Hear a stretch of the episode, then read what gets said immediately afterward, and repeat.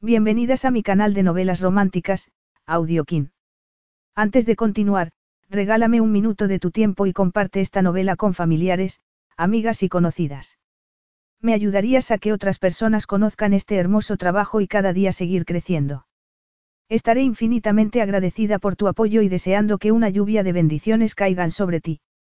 Comencemos con la narración de la novela cuyo título es La novia del sultán. Argumento. Azim al-Bajat, que había sido secuestrado varias décadas atrás, había sorprendido al reino de Al-Azhar con su repentino regreso. Para poder asegurarse el trono, el despiadado heredero debía casarse con la mujer que siempre había estado destinada a ser suya, aunque Joara Bewar se resistiese. Por atractivo que le hubiese resultado a Azim, el primer impulso de Joara había sido huir, pero Azim no iba a aceptar que lo rechazase y estaba dispuesto a demostrarle a su esposa lo que era disfrutar de una noche de bodas. Ella no iba a tardar en rendirse a los encantos del sultán. Capítulo 1. Tengo buenas noticias, Abiti.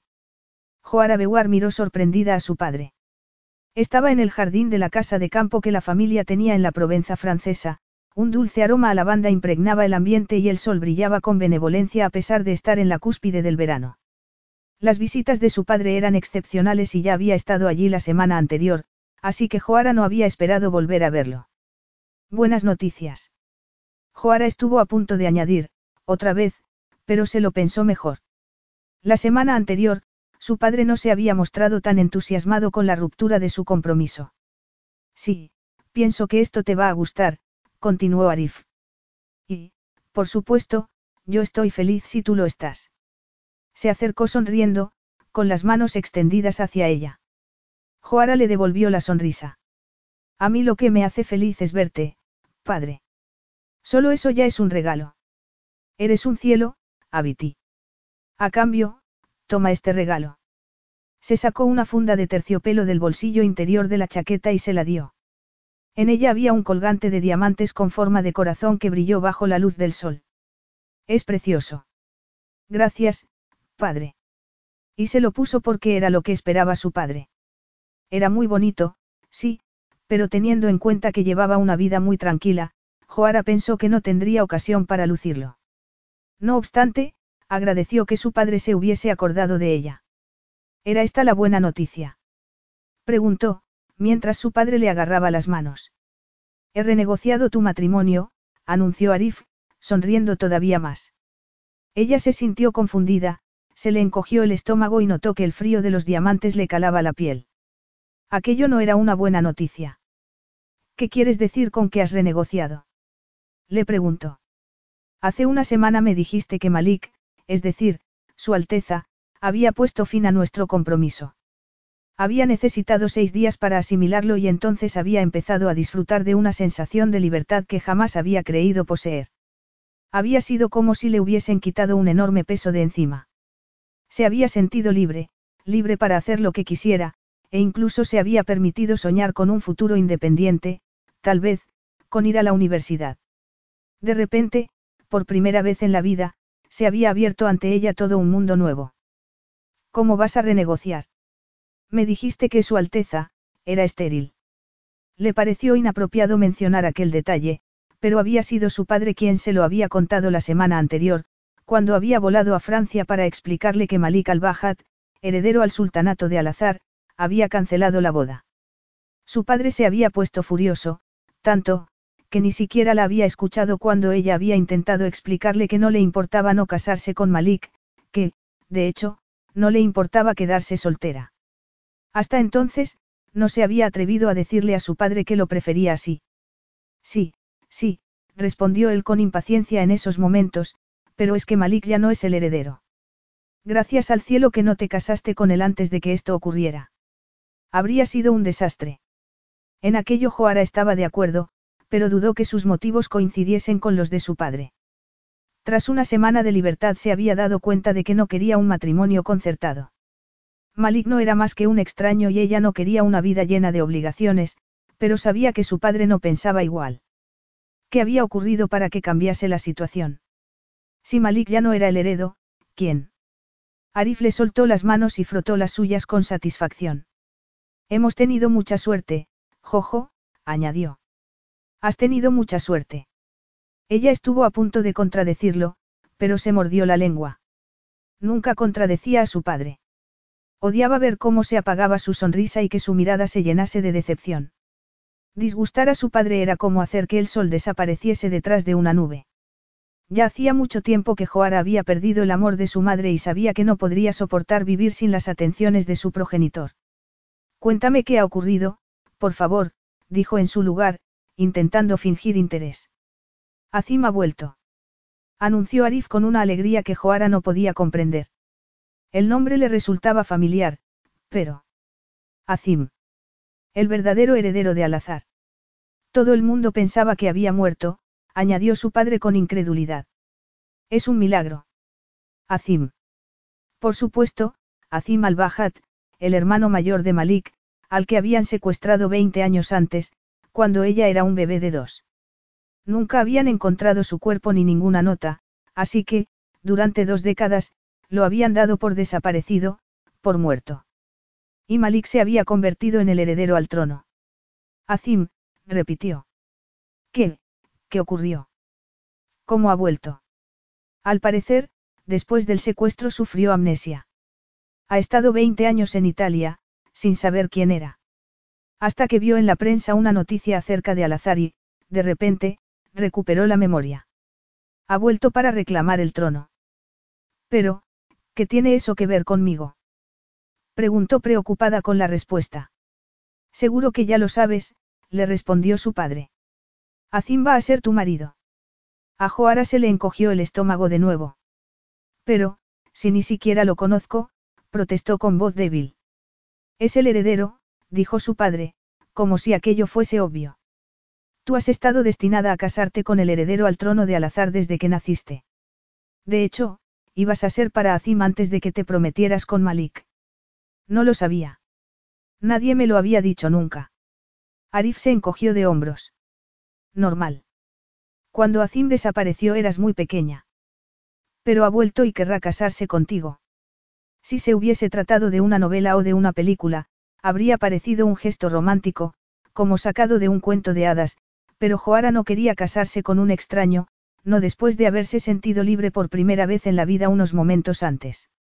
Me parece un poco precipitado, comentó, intentando que su padre no se diese cuenta de que le horrorizaba la idea. Hace tan solo una semana iba a casarme con Malik. Tal vez deberíamos esperar un poco. Su padre negó con la cabeza. Esperar.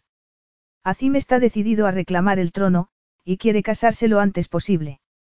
De hecho, te espera en Alazar mañana por la tarde. Joara miró a su padre, que parecía feliz, y se sintió fatal. Siempre había conocido sus obligaciones. Se las habían repetido una y otra vez desde niña, le habían enseñado a valorar todo lo que tenía y que aquella era la manera, la única manera, de compensar a su familia. Y ella quería complacer a su padre. Por ese motivo, había estado dispuesta a casarse con Malik aunque solo lo hubiese visto dos veces en su vida. No obstante, la semana anterior se había imaginado otro tipo de vida. Una vida en la que podría elegir y ser libre, perseguir sus intereses, intentar alcanzar sus sueños. En esos momentos, al mirar a su padre, se dio cuenta de lo ingenua que había sido. Su padre jamás le permitiría que se quedase soltera. Era un hombre tradicional, que procedía de un país tradicional, y quería casarla, aunque fuese con un hombre al que Joara no conocía. Joara. La llamó en tono duro. Imagino que no te parece mal. Ella miró al padre al que siempre había adorado. Había crecido muy protegida, se había educado en casa, solo había participado en actos benéficos aprobados por su padre. Su madre se había distanciado años antes, enferma y deprimida, así que Joara siempre había ansiado el amor y las atenciones de su padre. No podía disgustarlo. No, padre, susurró. Por supuesto que no, Azim al-Bajat observó desde la ventana la llegada del coche con cristales tintados que llegaba al palacio de Al-Azhar. En él estaba su futura esposa. Ni siquiera había visto una fotografía de Joara Bewar, se había dicho que su aspecto era irrelevante.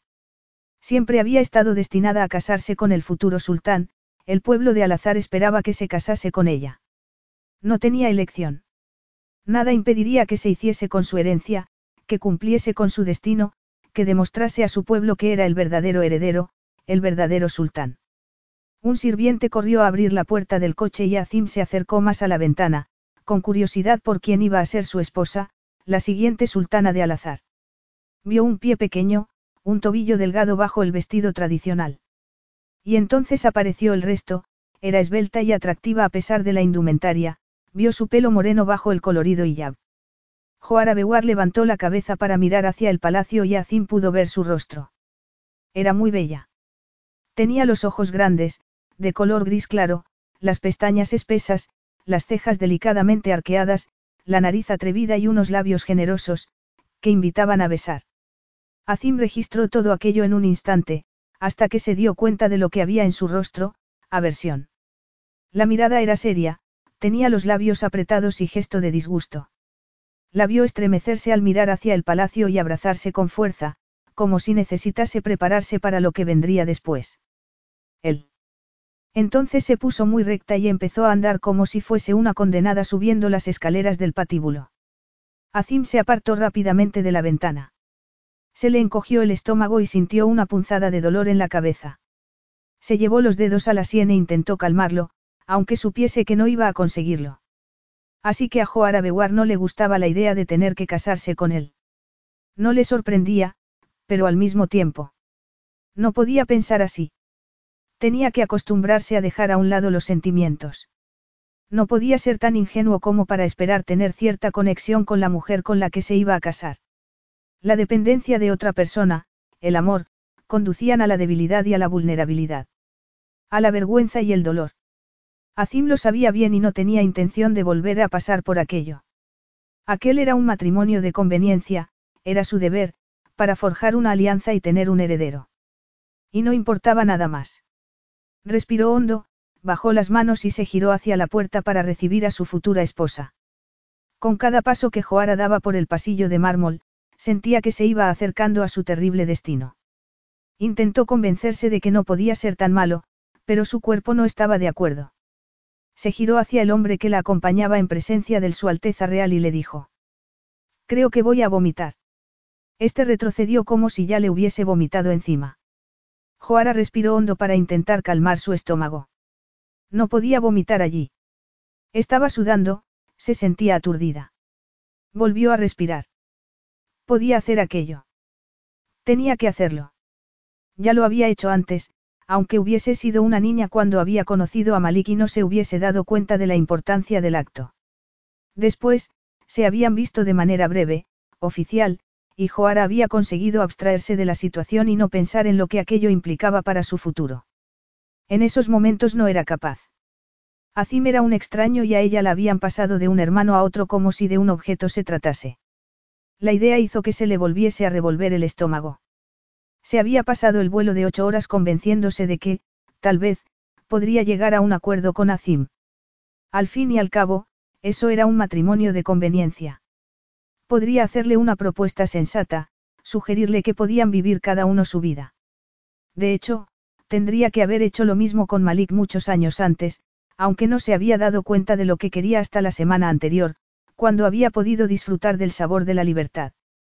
Está bien, Sadilla Bewar. Preguntó el asistente al darse cuenta de que en realidad no iba a vomitar. Joara levantó la barbilla y se obligó a sonreír. Sí, gracias. Continuemos, por favor. Siguió al hombre por el pasillo, rozando el suelo con el vestido. Su padre había insistido en que se vistiese de manera tradicional para su primera entrevista con Azim, aunque no lo hubiese hecho nunca con Malik. Aquella ropa, con tantos bordados y joyas, le resultaba pesada e incómoda, y no estaba acostumbrada a llevar hijab. El asistente se detuvo delante de una puerta doble que parecía hecha de oro macizo. Joara ya había estado en palacio varias veces antes, pero siempre se había reunido con Malik en un salón pequeño y acogedor. Azim había escogido una habitación mucho más opulenta para su presentación. Su Alteza, Azim al-Bajat, entonó el asistente. Y Joara entró en la habitación hecha un manojo de nervios. El sol entraba por las ventanas en arco con tanta fuerza que casi la cegó, así que tuvo que parpadear varias veces antes de poder ver al hombre con el que iba a casarse. Este estaba en el centro de la habitación, muy recto, inmóvil, con gesto grave, serio. Desde la otra punta de la habitación, Joara vio lo negros y opacos que eran sus ojos, como una noche sin estrellas en el desierto. Llevaba el pelo negro tan corto que se podían intuir los fuertes huesos de su cabeza, y tenía una vieja cicatriz que iba del ojo izquierdo a la curva de la boca. Iba vestido con una túnica de lino bordada, tenía los hombros anchos y el cuerpo fuerte y delgado. Su aspecto era más que intimidante. Aterrador, fue la palabra que a Joara le vino a la mente, y tuvo que contenerse para no retroceder hacia las puertas y alejarse de aquel hombre cuya imagen le parecía cruel, aunque se dijo que tal fuese porque tenía la mirada muy oscura y aquella cicatriz. Joara tuvo que admitir que, en realidad, era un hombre atractivo, con las facciones equilibradas, la nariz recta y la boca muy sensual. Era evidente que tenía un cuerpo atlético y se movía con gracia y fluidez. Avanzó hacia ella y la miró de arriba abajo. Entonces inclinó la cabeza a modo de saludo y dijo en tono frío. Nos casaremos dentro de una semana. Capítulo 2. Joara se quedó boquiabierta al oír cómo retumbaban las palabras de Azim en el enorme salón. Ni siquiera la había saludado, ni le había dicho que se alegraba de conocerla, ni había utilizado ninguna otra de las muchas fórmulas de cortesía que se empleaban en las sociedades civilizadas. Me alegro de que estés conforme, añadió, dándose la media vuelta. Y Joara se dio cuenta de que había interpretado su silencio como aceptación y que en esos momentos le estaba dando a entender que se podía marchar. Su futuro marido daba por hecho que la conversación se había terminado, y no se habían dicho ni hola. Espere, Alteza. Susurró ella con voz ronca. Se aclaró la garganta, frustrada por el miedo. Era un momento demasiado importante para comportarse como una criada asustada. Azim se giró hacia ella con el ceño fruncido. Sí. ¿Es lo que? Joara intentó poner en orden sus ideas. La conversación, si a aquello se le podía llamar conversación, había sido tan breve que no podía creerse que se hubiese terminado. No le había dado tiempo ni a pensar. Todo esto ha ocurrido tan de repente. ¿Y cómo hasta ahora no nos conocíamos? Ya nos conocemos. Joara lo miró a los ojos e intentó encontrar algún atisbo de calor en ellos, un esbozo de sonrisa en sus duros labios. No fue capaz. Sí, pero esto no es conocernos, añadió, intentando sonreír. Y el matrimonio, es un paso muy importante para dos personas que no se habían visto nunca antes. No obstante, me habían dicho que tú llevabas tiempo preparándote para esto. No entiendo cuál es ahora tu objeción. Solo quería decir, balbució ella, que tal vez deberíamos conocernos un poco antes. Para. La expresión de Azim no cambió, la interrumpió. No. Joara respiró hondo e intentó mantener la compostura. Ni en la peor de sus pesadillas habría imaginado que Azim fuese tan frío. Su expresión era despiadada, impaciente, se había cruzado de brazos, como si ella estuviese haciendo perder el tiempo. Joara se preguntó cómo iba a casarse con un hombre así. Y, no obstante, tenía que hacerlo. Su única esperanza era poder negociar un poco las condiciones. Entonces, el nuestro será un matrimonio de conveniencia, declaró. Él hizo una mueca. Seguro que ya habías llegado antes a esa conclusión. Sí, pero... No supo cómo continuar. No había esperado que Azim al-Bajad mostrase una actitud tan fría e indiferente, en la que había una hostilidad subyacente que ella no lograba entender. O estaba siendo paranoica. Tal vez Azim fuese así con todo el mundo. O tal vez estuviese nervioso, como ella. Aquello era ridículo. Azim al-Bajad no parecía en absoluto inseguro o nervioso. Era evidente que controlaba perfectamente la situación, y a ella. Sin embargo, Joara insistió. Malik y yo habíamos hablado. No quiero hablar de Malik, rugió él. No vuelvas a mencionarlo en mi presencia. Joara guardó silencio. Su padre le había contado que Malik era en esos momentos consejero de Azim, pero, a juzgar por las palabras de Azim, su relación debía de ser bastante tensa. Lo siento. Solo pretendía decir que lo más sensato sería que llegásemos a un acuerdo que nos conviniese a ambos. Aquello pareció divertir a Azim. Explícate. Como sabrá, yo he pasado casi toda la vida en Francia, no conozco al azar tan bien como Su Alteza. Naciste en Al-Azhar, tu linaje se remonta a hace casi mil años.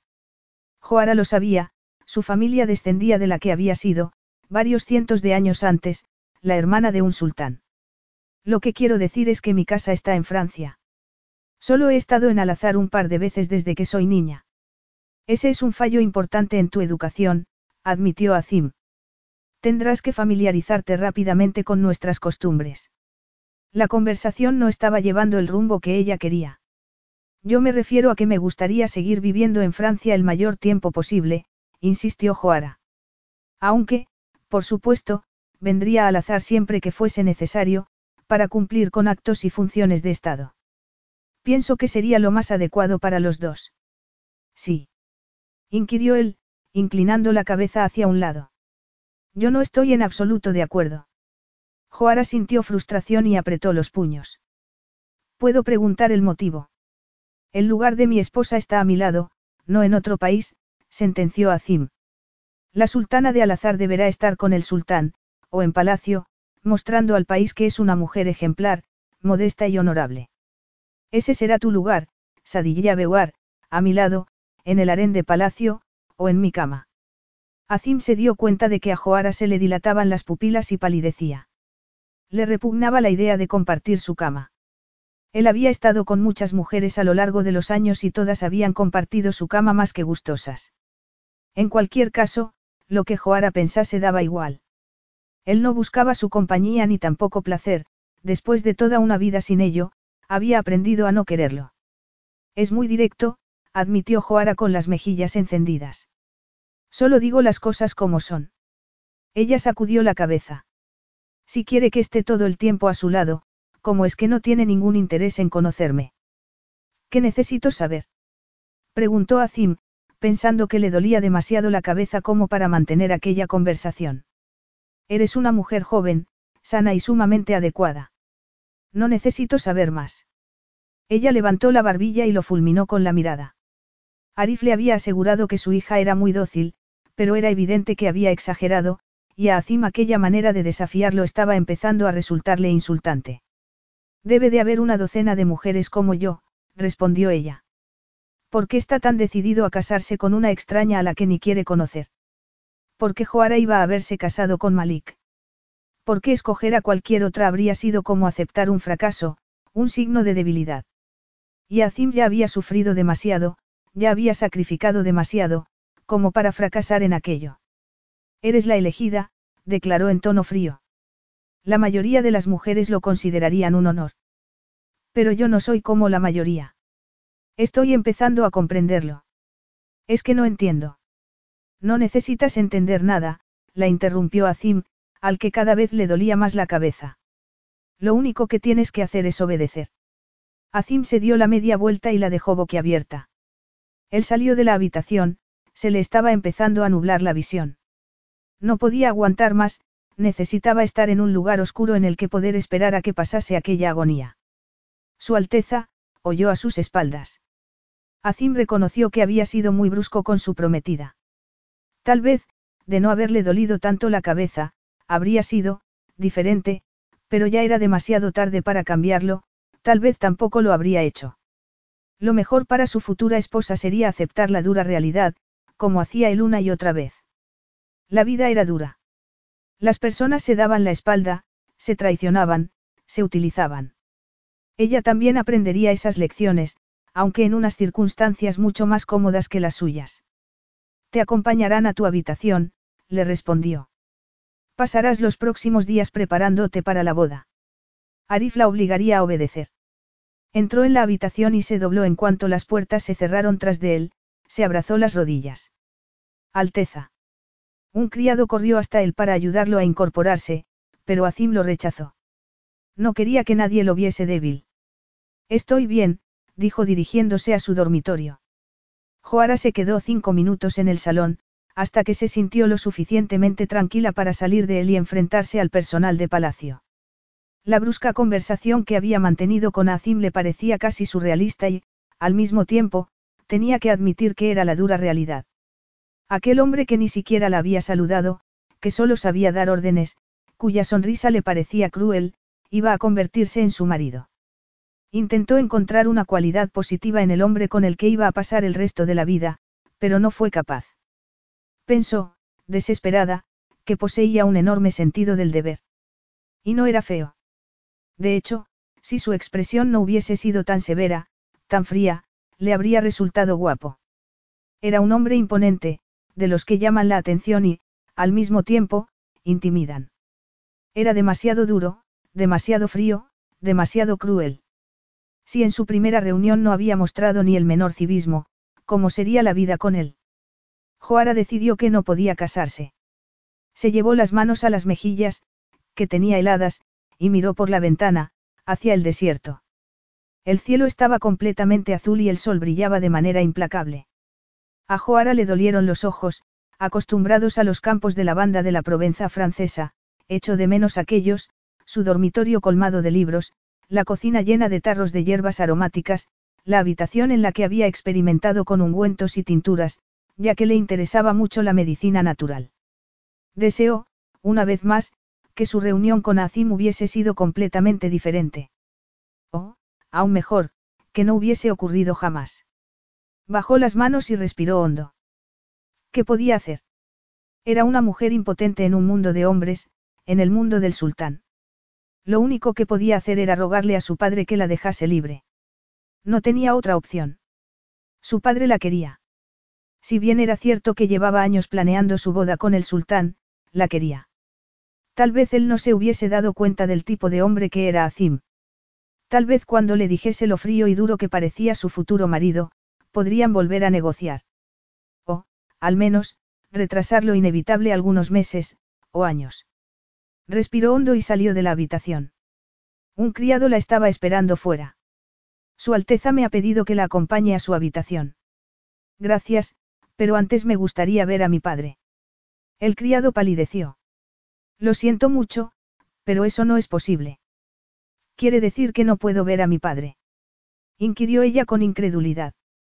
Está reunido, Sadilla Beuar, respondió el hombre con cautela, pero, por supuesto, le haré saber que quiere hablar con él. Joara sintió, un poco más tranquila. Tal vez estuviese exagerando. Su padre iría a verla, la escucharía y la comprendería. Gracias. Siguió al hombre en silencio hasta una lujosa habitación. La enorme cama tenía sábanas de seda y satén, el cuarto de baño era casi tan grande como su dormitorio de Francia, la bañera, de mármol. Y había un espacioso balcón que daba a los jardines de palacio. Era un lugar precioso, pero ella se sentía encerrada. Se preguntó qué haría allí, como esposa de Azim. Se resistía a quedarse tumbada en una cama, con la mirada clavada en la pared, como su madre. De hecho, siempre se había prometido que no sería como ella, que iba a ser feliz. Se preguntó si se dedicaría a sus hijos, si los tenía, para olvidar la soledad de estar atada a un hombre al que no le interesaba lo más mínimo. Tendría amigos, tendría una vida. No podía imaginar cuál sería su futuro, no se lo quería imaginar. En todo caso, Quería mucho más de lo que Azim le estaba ofreciendo. Mucho más de lo que cualquier marido le podría ofrecer. Había necesitado una semana de libertad para darse cuenta de aquello. Se sentó junto a la ventana, emocionalmente agotada. Hacía poco más de doce horas que su padre le había anunciado que iba a casarse con Azim, y faltaba una semana para que se casase con él, salvo que encontrase otra salida. Tenía que hablar con su padre y pedirle que anulase el compromiso. Este la escucharía. Era su Abiti, su tesoro. No podría permitir que sufriese así. Azim abrió los ojos en la oscuridad de su dormitorio, la migraña había desaparecido casi por completo, todavía tenía en la cabeza fragmentos de aquel sueño. Estaba en Nápoles, escondiéndose de Paolo, asustado, encogido. Odiaba aquel sueño. Odiaba cómo le hacía sentir. Lo apartó de su mente con decisión. Iba a convertirse en sultán, Iba a recuperar el lugar que le correspondía, era un hombre poderoso, con autoridad. No permitiría que lo acechasen las pesadillas, aunque éstas se hubiesen multiplicado desde que había llegado al azar. No tenía ni idea de qué hora era, pero era de noche, habían pasado varias horas. Cerró los ojos, tenía el cuerpo entumecido de haber luchado contra el dolor, pero había ganado la batalla. Los dolores de cabeza lo habían asediado desde que tenía 14 años y habían empeorado al volver al azar, sin duda por la tensión de volver a un lugar donde tenía tantos recuerdos amargos. Además, odiaba la fragilidad de su posición y que esto le hiciese sentirse impotente. No sabía si las tribus del desierto lo aceptarían como líder después de tanto tiempo fuera del país.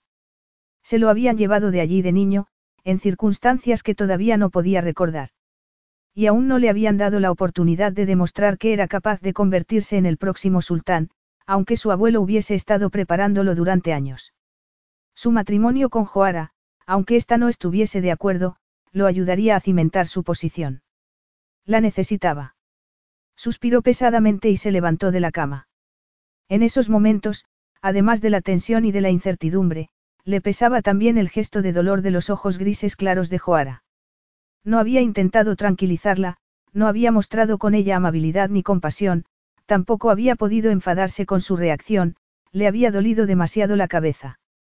Supuso que tendría que remediar de algún modo aquella situación, aunque no fuese un hombre proclive a disculparse. En su mundo, una disculpa era señal de debilidad. Además, lo mejor era que su futura esposa se fuese acostumbrando a obedecer. Azim. Lo llamó Malik desde el otro lado de la puerta de la habitación. Este se vistió para cubrir su espalda. Nadie, ni siquiera sus amantes, le habían visto nunca las cicatrices. Encendió la luz, aunque eso le causase de nuevo dolor, estiró su ropa y se pasó una mano por el pelo. No quería que Malik viese en él ningún signo de debilidad. Adelante. Malik entró y cerró la puerta con cuidado tras de él. ¿Estás bien? Sí, por supuesto. ¿Qué ocurre? Preguntó él en tono brusco. ¿Has hablado con Joara? Sí. Y no es tan dócil como había dicho su padre. Malik apoyó un hombro en la puerta y se cruzó de brazos. ¿Sabe cuál es su obligación? Eso esperaba yo, dijo Azim mientras se ponía los pantalones, ya que estaba más cómodo vestido de manera occidental. Le he dicho que nos casaremos dentro de una semana. ¿Tan pronto? Preguntó Malik con las cejas arqueadas. No tengo tiempo que perder. No obstante, es poco tiempo. Hace tan solo una semana pensaba que iba a casarse conmigo. Pensaba que iba a tener que casarse con el heredero al sultanato, lo corrigió Azim, fuese quien fuese. Tienes razón, pero es muy joven y no está hecha a nuestras costumbres. Pensé que no la conocías, replicó él. Oyó la dureza de su propia voz y se giró. No sabía por qué le molestaba tanto que Joara hubiese estado a punto de casarse con su hermano. Me ha contado que ha pasado casi toda su vida en Francia, añadió. ¿Por qué? Malik se encogió de hombros. Su madre lleva mucho tiempo enferma. Arif la ha mantenido alejada de Al-Azhar. Solo porque está enferma. No me parece sensato. No conozco bien los detalles, admitió Malik. Arif no suele hablar de ella. Me habían asegurado que la estirpe de Joara era impecable. Lo es, pero incluso en las estirpes impecables hay personas con problemas, que están enfermas o que sufren. Azim no respondió a aquello. Sabía bien lo que era sufrir, y descendía de reyes. Bueno, obedecerá. No tiene elección. Tal vez le ayudase un poco de amabilidad, sugirió Malik. Teniendo en cuenta su juventud e inexperiencia. Azim ya había llegado él mismo a esa conclusión, pero no le gustó oírla en boca de Malik. Me las arreglaré con ella, replicó. Malik asintió. Había tensión entre ambos. De niños, habían tenido una relación de hermanos, pero en esos momentos aquello habría sido como dar un paso de fe para Azim, y no estaba preparado. Cuando Malik se marchó, Azim llamó a uno de los criados.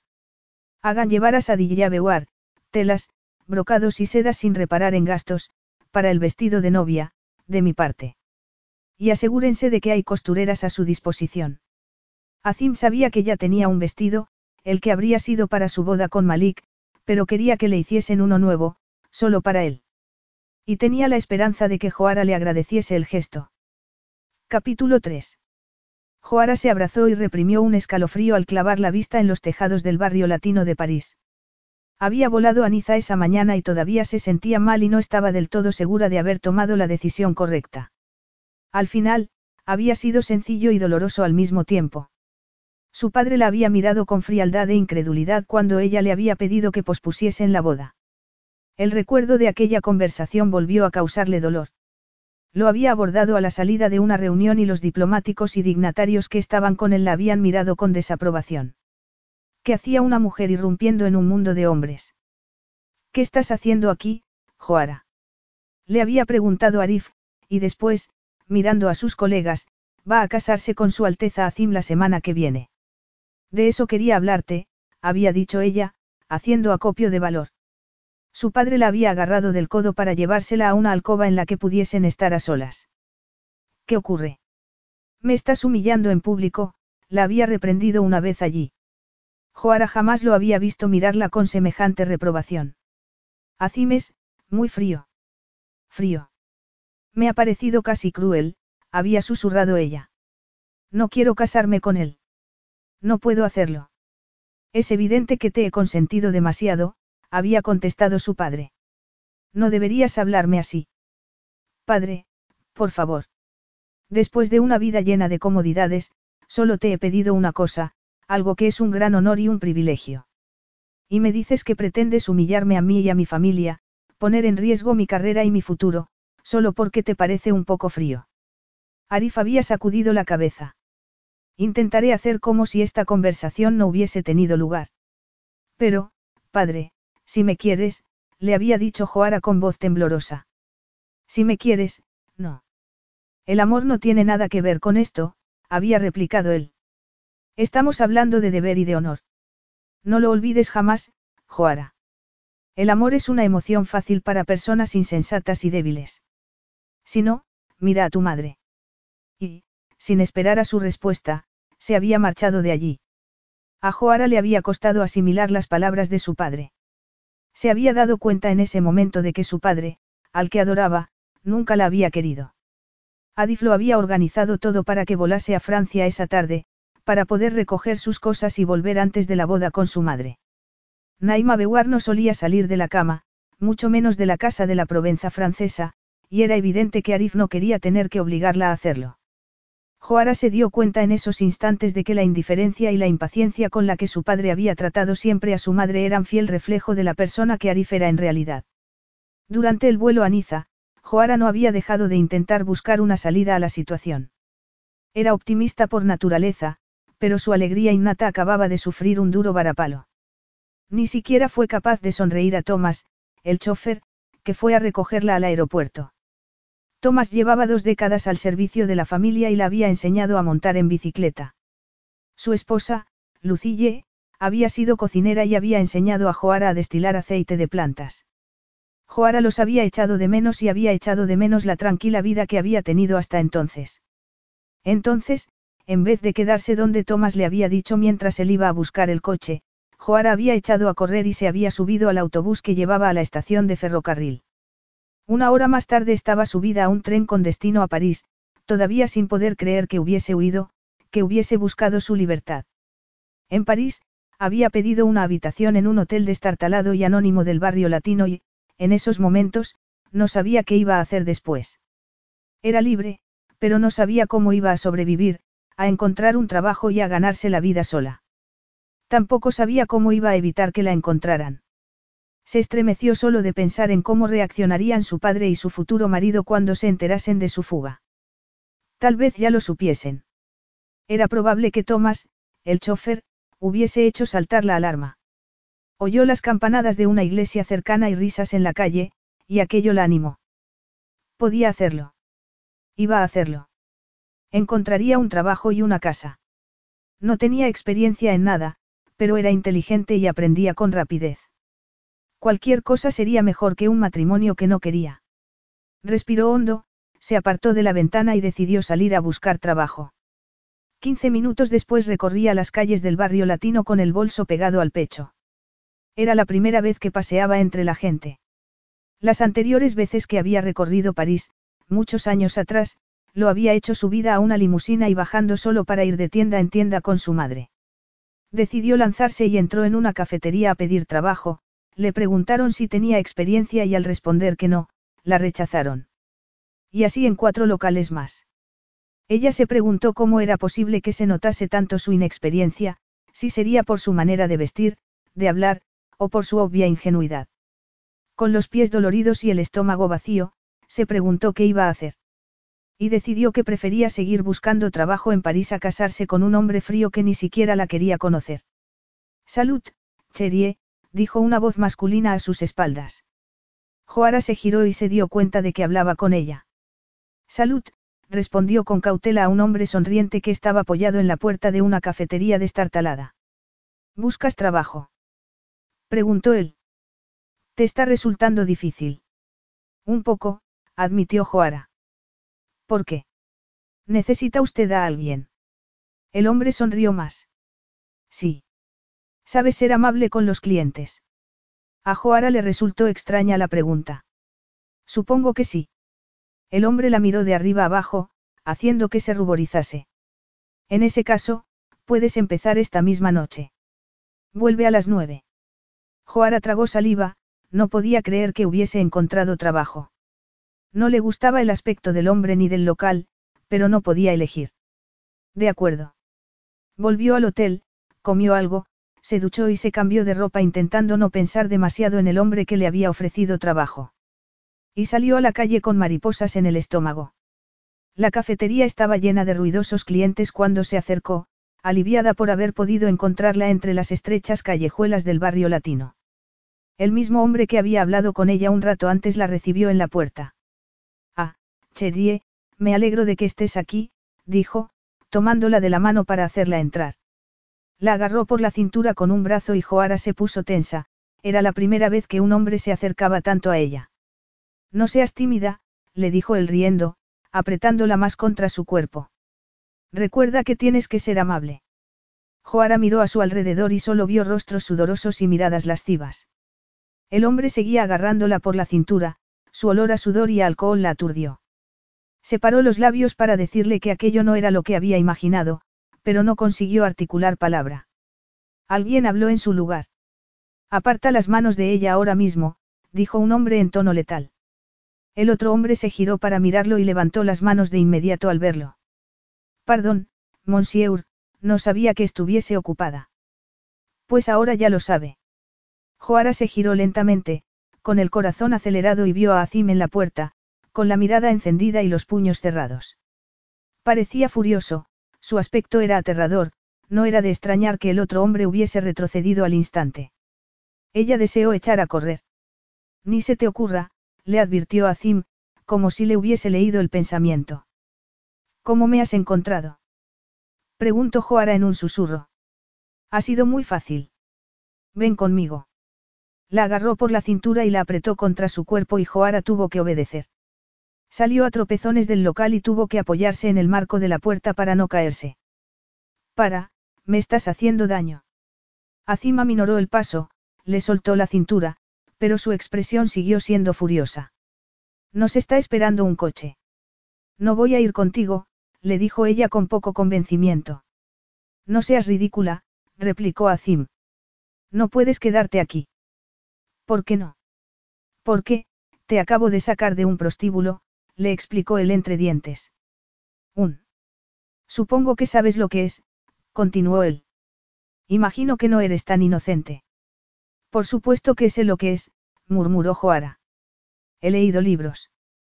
Estupendo, entonces tienes mucha experiencia, le dijo Azim, llevándola hacia la limusina. En esa ocasión, Joara no se resistió. Subió al lujoso vehículo y el cuero de los sillones le acarició las piernas desnudas. Azim se sentó a su lado y dijo una dirección al conductor antes de cerrar la puerta de un golpe. ¿De verdad estaba en un? Le preguntó Joara con incredulidad. Sí. A Joara le castañetearon los dientes, se dio cuenta de lo cerca que había estado del desastre. Podían haberle hecho daño. O haberla vendido como esclava. Sintió náuseas y cerró los ojos. No quería ni pensarlo. ¿Tienes frío? Le preguntó a Zim. Ella negó con la cabeza. No tenía frío, pero no podía dejar de temblar. Azim la miró un instante y después abrió el minibar y sirvió una generosa copa de whisky. Toma, bébete esto, te ayudará. Ella miró el líquido ambarino y confesó.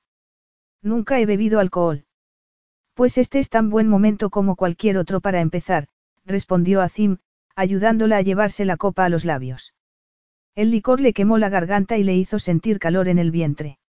Joara consiguió no escupirlo, pero se limpió la boca con el dorso de la mano y después le devolvió la copa a Azim. No quiero más. Él esbozó una sonrisa. No ha estado mal para ser la primera vez. No has tosido. Quería hacerlo. Eres fuerte, añadió él. Y Joara no supo si aquello era bueno o no. Miró por la ventana, desconcertada por el imprevisible giro de los acontecimientos. ¿A dónde vamos? Preguntó después de varios minutos en silencio. A mi casa. ¿Cómo me has encontrado? Sé que ha sido sencillo, pero... El conductor alertó a tu padre y este, a mí. Así que su padre había vuelto a traicionarla. A Joara no le sorprendió, pero le dolió. Estaba enfadado. Furioso, respondió Azim. ¿Qué esperabas? Que siendo alguien que me quiere, pensase en mi felicidad. Aunque era evidente que su padre no la quería. Joara no sabía si podría superarlo con el tiempo. No lo sé, murmuró. Estaba cansada y tenía ganas de llorar, se sentía atrapada y humillada, como una niña traviesa a la que hubiesen castigado en un rincón. No pensé que serías tan tonta y egoísta como para intentar huir, comentó Azim en tono enfadado. Aunque me hubieses dejado claro lo que pensabas de nuestra unión. No fui la única, replicó ella, sorprendida con su propia insolencia. Nunca había hablado así a su padre, ni a nadie. Y se sintió bien al hacerlo, aunque se arrepintiese más tarde. Es cierto. Azim se quedó en silencio y, de repente, Joara se dio cuenta de lo cerca que estaban, de que su muslo rozaba el de ella. Aspiró el olor de su aftershave, a sándalo y cedro. El efecto que aquello tuvo en ella le resultó desconocido e intrigante. Sintió el extraño deseo de acercarse más a él y aquello la horrorizó. Aquel hombre era su enemigo. Y además, salvo que un milagro lo evitase, iba a ser su marido. Este miró por la ventana y por fin admitió. Nuestro primer encuentro no fue como yo esperaba. No. ¿Y qué esperabas? Preguntó ella en tono sarcástico. Esperaba encontrarme con la mujer dócil de la que tu padre me había hablado, le respondió, girándose a mirarla, pero, por el momento, no dejas de decepcionarme. Yo también me siento decepcionada, replicó Joara. Azim la fulminó con la mirada y ella se encogió en el asiento. En ese caso, ambos deberemos aprender a vivir con la decepción, dijo Azim. No es ninguna tragedia. Volvió a mirar por la ventanilla y guardaron silencio hasta que la limusina se detuvo delante de un elegante edificio situado en los Campos Elíseos. ¿Vives aquí? Es una de mis casas. El conductor abrió la puerta y Azim salió y le tendió la mano a Joara para ayudarla. Esta se dio cuenta de que no tenía elección, la agarró. Sintió un chispazo nada más tocarlo y dio un grito ahogado. Azim sonrió con satisfacción. La sonrisa desapareció al instante y en cuanto Joara estuvo fuera, Azim la soltó y se dirigió hacia el edificio. Ella lo siguió con piernas temblorosas. Capítulo 4. Cuando entró en el vestíbulo del edificio, Azim se sintió invadido por una marea de sentimientos. Sobre todo, estaba furioso, furioso porque Joara lo había avergonzado a pocos días de su matrimonio. Después, estaba disgustado porque él la había empujado a hacer aquello al manejar tan mal su primer encuentro. Y no sabía si iba a ser capaz de arreglarlo. Además, se sentía aliviado por haberla encontrado y haberla sacado de aquel tugurio. Y, para terminar, se sentía satisfecho porque cuando sus manos se habían tocado ella había sentido deseo. Tal vez Joara no se hubiese dado cuenta, pero él lo había visto en sus ojos, lo había oído en su grito ahogado, y había sentido cómo respondía su propio cuerpo. Al menos habría química en su matrimonio, que no era poco. No hablaron en el pequeño y antiguo ascensor que los condujo al ático. Joara se apretó contra la reja, tenía los ojos muy abiertos, grandes, de color casi plateado bajo la escasa luz. Azim solo la había visto vestida de manera tradicional y en ese momento, que iba con un vestido de tirantes, se fijó en sus curvas, en los pequeños y tersos pechos, la cintura delgada, las largas piernas. No era de extrañar que aquel tipo la hubiese querido para su burdel. Era preciosa, inocente y sensual, y ni siquiera lo sabía. ¿Sabe tu padre que te vistes así? Le preguntó. Mi padre me deja ponerme lo que yo quiero. Azim se había dado cuenta de cómo era Arif nada más verlo, un hombre débil y ambicioso, lo mismo que Caivano y, como este, terminaría mal.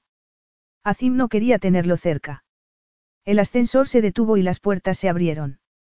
Azim condujo a Joara al interior del piso, que ocupaba toda la planta del edificio. Esta estudió los techos altos, los grandes ventanales, y él se fijó en cómo se le pegaba el vestido a las caderas. Joara se giró hacia él con la barbilla levantada y los labios apretados, y Azim no pudo evitar admirar su valentía. Le gustó que fuese tan osada, aunque siguiese furioso con ella. ¿Y ahora? Inquirió ella en tono desafiante y con voz temblorosa al mismo tiempo. Azim se cruzó de brazos. ¿Te casarás conmigo? Por supuesto, le respondió Joara, suspirando, echándose a reír.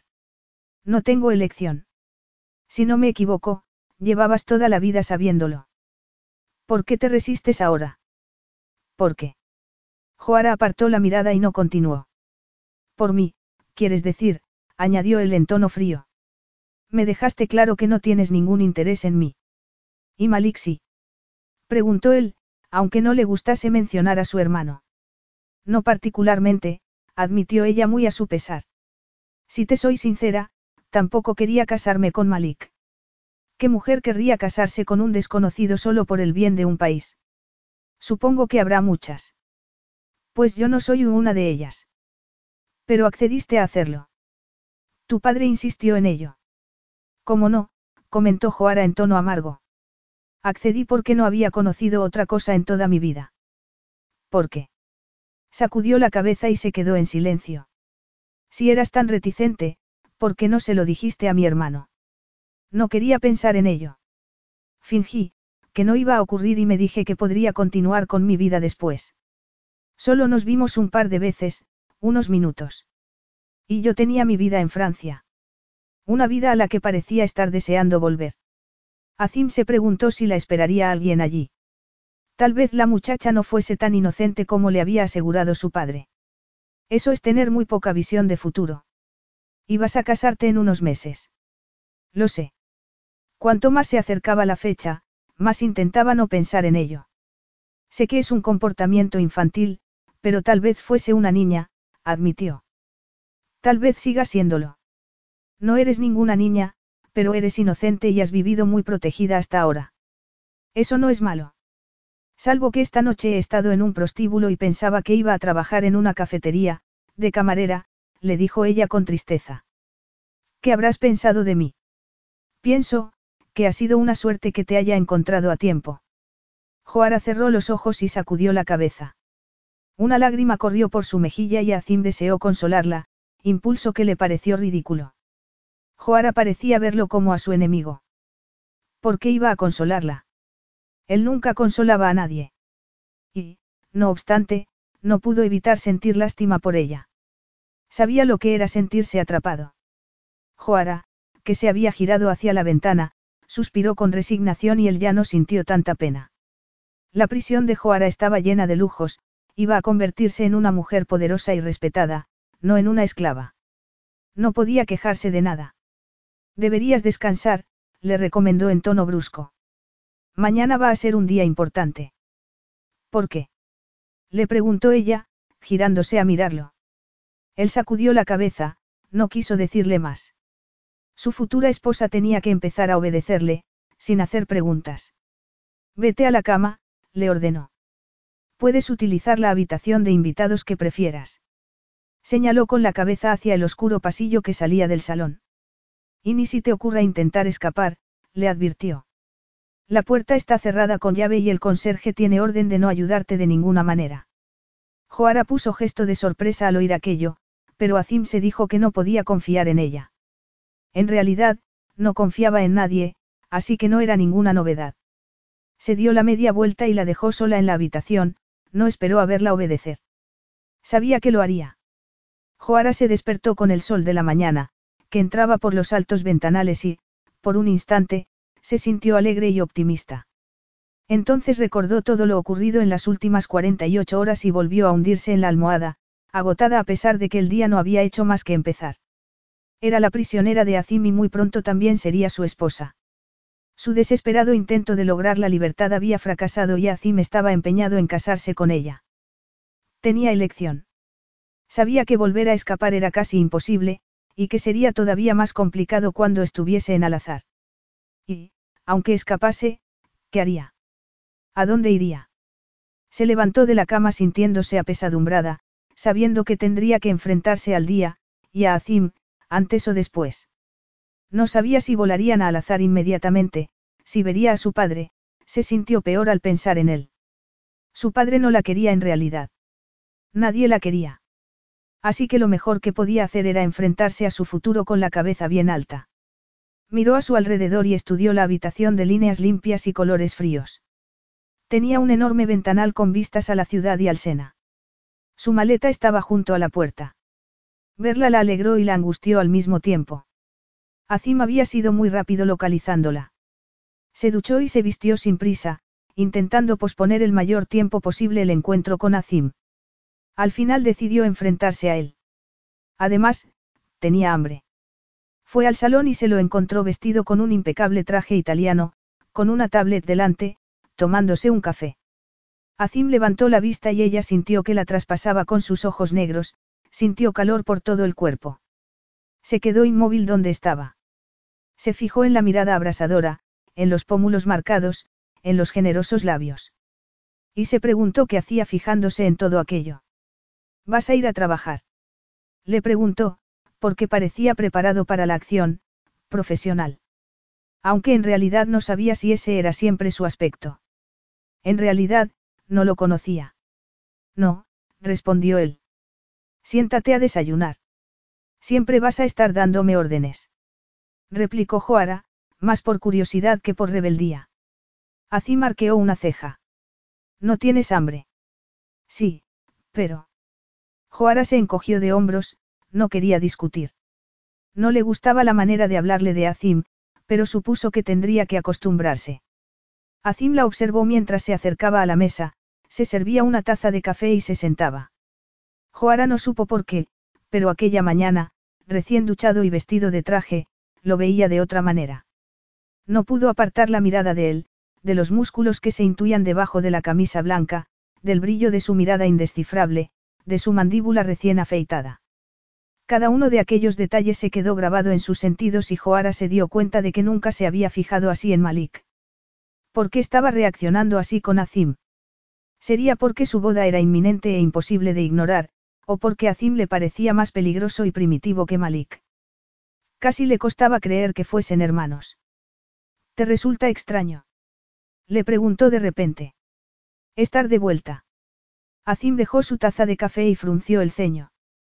Extraño. ¿A qué te refieres? Joara se encogió de hombros, consciente de lo poco que sabía de aquel hombre. Y, no obstante, quería saber un poco más. Has estado mucho tiempo fuera de Alazar. Ahora mismo no estoy en Alazar. Ya sabes lo que quiero decir. Azim se puso en pie, tomó la tablet y la guardó en una cara funda de piel. Lo es y no lo es a la vez. No sé si me entiendes. Mi padre me dijo que habías perdido la memoria. Sí. Y la has recuperado completamente. ¿Ya te acuerdas de todo? No, de casi todo. En cualquier caso, recuerdo bastantes cosas de mi niñez. Cerró la funda y se puso recto, su gesto se cerró. Joara sintió, consciente de que allí se había terminado la conversación. Ella seguía sintiendo curiosidad. Si vamos a casarnos, tendremos que conocernos mejor, le dijo. Si vamos a casarnos. Repitió él en tono irónico. Vamos a casarnos. Ella apartó la mirada y luchó contra una sensación indescifrable, que no era capaz de reconocer. No entiendo que debas casarte conmigo, que no puedas casarte con alguien más apropiado. No hay nadie más apropiado que tú. Joara se echó a reír. No soy la única joven de Alazar con impresionante linaje. No, pero eres la única que ha estado comprometida con mi hermano, respondió él. ¿Y eso qué importa? Desde hace 15 años, eres la futura sultana. Si escogiese a otra incumpliría las expectativas de mi pueblo y despertaría dudas. Y no quiero hacer ninguna de esas dos cosas. Dudas. Azim apretó los labios y su mirada se oscureció. He estado fuera mucho tiempo. Así que casarse con ella le aportaría estabilidad al país, o al menos a su reinado. Joara suspiró y sacudió la cabeza. Me cuesta creer que pueda ser tan importante. Siéntete halagada. Preferiría sentirme libre. Azim cambió de expresión un instante, Joara pensó que tal vez fuese pena, o compasión. Tal vez él la comprendiese, pero era evidente que no iba a cambiar de opinión. Has tenido mucho tiempo para acostumbrarte a la idea de un matrimonio concertado, comentó él. En cualquier caso, si no te casases conmigo, ¿qué harías? ¿A dónde irías? Ella se quedó mirándolo, no quiso admitir que tenía pocas opciones, y a Zim tampoco le dio pie a hacerlo. Enseguida añadió. Has estado a punto de caer en la prostitución y eso que solo has estado sola unas horas. No estás hecha para trabajar, no tienes experiencia en la vida. No tienes elección. ¿Cómo puedes decir que no estoy hecha para trabajar? Protestó Joara. No me conoces. Azim se encogió de hombros. Es cierto, pero has trabajado alguna vez. Joara se había pasado horas en el jardín y en la destilería en Francia, o en su habitación estudiando libros relacionados con las hierbas y la medicina natural. Tal vez no fuese lo mismo que pasar ocho horas trabajando de camarera, pero no le gustaba que insinuasen que era una chica vaga o consentida. No obstante, no respondió. De todos modos, Azim ya le había dicho que no le interesaba conocerla. Tengo poca experiencia y no la voy a adquirir encerrada en un palacio. Ahora la que está haciendo suposiciones eres tú. Sí. Fuiste tú el que me dijo que mi lugar estaba a tu lado, en el areno, se interrumpió, ruborizada. O en mi cama, terminó Azim. Hay lugares mucho peores. Eso no lo sabré nunca, murmuró ella, apartando la vista. Se sentía incómoda. No, no lo sabrás, admitió él. Esa parte del matrimonio va a ser interesante para los dos. Interesante. Placentera, añadió él, agarrándola de la mano para hacer que se pusiese en pie. Se quedaron frente a frente, tan cerca que Joara podía sentir el calor que emitía el cuerpo de Azim. Sabía que si se movía lo más mínimo lo tocaría. Se sintió aturdida. Tal vez deberíamos comprobarlo ya, para no llevarnos una sorpresa la noche de bodas. Yo no, empezó Joara. Y Azim la acercó más a él, hasta que sus cuerpos se tocaron. No, ¿qué? Le preguntó él, levantándole el rostro con una mano. ¿O sí? Joara no supo qué responder, así que se limitó a sacudir la cabeza con impotencia, separó los labios, pero no articuló palabra. Azim rió suavemente. Emites mensajes contradictorios, Joara, susurró él. Yo pienso que estás asustada, pero que al mismo tiempo quieres que te bese. A Joara no la habían besado nunca, pero sin saber por qué bajó la vista a los labios de Azim. Unos labios que se estaban acercando a los suyos y que hacían que se le acelerase el corazón. Quería que la besase, sí. No lo entendía, pero lo deseaba. Y cuando Azim la besó, ella siguió preguntándose qué había ocurrido. Y entonces la volvió a besar y ella sintió toda una sinfonía de sensaciones. Era como si tuviese fuegos artificiales en la cabeza, y en el resto del cuerpo, mientras Azim la besaba con suavidad y hacía que sus cuerpos encajasen. Joara enterró las manos en su pelo y echó la cabeza hacia atrás. No había pensado que un beso fuese así. Tan, maravilloso. Casi no sabía lo que estaba haciendo, solo sabía que quería desesperadamente más. Pasó las manos por su rostro, trazó la cicatriz. Azim se quedó inmóvil un instante y entonces rompió el beso. Joara parpadeó, tenía los labios hinchados, se sentía confundida. La mirada de Azim era inescrutable, solo estaba ligeramente ruborizado. Ha sido un buen comienzo, comentó en tono ligeramente triunfal, apartándose de ella. Joara se limitó a mirarlo. No sabía lo que había ocurrido, ni por qué. Aquel beso, apasionado y prometedor, era lo último que había esperado. No, tuvo que reconocer que, en realidad, lo último que había esperado era responder al beso de semejante manera. Azim había provocado un cortocircuito en sus sentidos. Joara se sentía abrumada, nunca había sentido tanto deseo. Por un instante, no había podido pensar en otra cosa. ¿Tienes la costumbre de besar así a la gente? Preguntó con voz temblorosa. No, respondió Azim. Solo a mi esposa. Todavía no me he casado contigo. No, pero vas a hacerlo, respondió él. Hoy mismo. ¿Qué quieres decir? Lo que has oído. Nos esperan en el juzgado dentro de una hora. Dentro de una hora. ¿Quieres que me case contigo dentro de una hora? Sí, eso es. Pero, empezó ella. Tenía la boca seca, el corazón acelerado. ¿Y mis padres? ¿Y tu pueblo? También es tu pueblo, Joara. ¿Por qué? preguntó ella. ¿Por qué todo tan de repente? ¿No prefieres una ceremonia de verdad, en al azar? ¿No lo preferiría así tu pueblo? Sí, y la tendrán. Esto será solo una ceremonia civil. La ceremonia religiosa tendrá lugar dentro de cinco días, pero no te confundas, la de hoy también tendrá validez. Joara lo miró fijamente. No estoy preparada, protestó, aun sabiendo que a Azim no le importaba. No puedo arriesgarme a que vuelvas a huir, le explicó él. Aunque no pienso que vayas a tener la oportunidad. ¿Y si te prometo? No confío en tus promesas, la interrumpió Azim. Y no voy a cambiar de opinión. ¿Sabe mi padre lo que te propones? Preguntó ella, desesperada. Sí. Así que a su padre no le importaba que Azim la obligase a casarse con él. Por supuesto que no. No podía escapar del matrimonio. Si huía, Azim volvería a encontrarla. Y, aunque éste no la encontrase, Joara no estaba segura de poder sobrevivir ella sola. Además, no podía olvidarse de cuál era su deber. Tal vez, como esposa del sultán, podría tener su propia vida y hacer el bien en el mundo. Desde luego, tendría más posibilidades que viviendo a la fuga, sin dinero ni recursos. Y tal vez la falta de interés de Azim fuese algo positivo. Ella tampoco buscaría su amor, no quería que volviesen a hacerle daño, como le había ocurrido con su padre. Había intentado ser libre, pero en esos momentos debía madurar y hacer frente a su futuro. No eludiría sus responsabilidades por el mero hecho de que su padre no fuese la persona que ella había pensado que era. No será tan horrible, comentó Azim. Y ella dejó escapar una carcajada. Se supone que quieres hacerme sentir mejor. Ser la reina de un país y vivir con todos los lujos no es estar condenada a cadena perpetua. Joara tuvo la extraña sensación de que le había hecho daño con sus palabras. No, pero sí que es para toda la vida. Sí, lo es. Ahora, te sugiero que vayas a prepararte para la boda. Capítulo 5. Azim miró de reojo a su esposa, fijándose en que había subido a la limusina pálida y cabizbaja.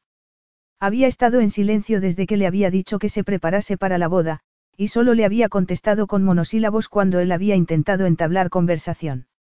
Se había puesto muy guapa, con un vestido rosa claro cubierto por una gasa con perlas incrustadas y el pelo moreno y grueso recogido en un moño bajo. Azim había pedido a una boutique cercana que le enviasen varios vestidos apropiados para la ocasión y se alegraba de que Joara hubiese elegido aquel. Un par de días antes había pensado que no le importaba la opinión de Joara, en esos momentos se dio cuenta de que había estado equivocado. No quería tener que lidiar con su hostilidad. Había pensado que en cuanto estuviesen en Alazar la mandaría al harén y solo la vería cuando fuese necesario, pero la miró y sintió, el que. No era pena, pero sí que era una emoción a la que no estaba acostumbrado y con la que no se sentía cómodo. Sintió una fuerte punzada de dolor en la cabeza y se recostó en el asiento, cerró los ojos y respiró hondo. No era el mejor momento para sufrir una migraña. ¿Estás bien? Le preguntó Joara en voz baja. Y él abrió un ojo. Sí. Ella lo recorrió con la mirada, no había rencor ni amargura en ella. Me ha dado la sensación de que te encontrabas mal. Azim se puso tenso al sentir otra punzada de dolor. Estoy bien, repitió con más firmeza, y volvió a cerrar los ojos. Joara suspiró. Azim no supo qué estaría pensando y sintió curiosidad, cosa que lo molestó. No quería interesarse por ella, hacía tiempo que había aprendido a no confiar en nadie.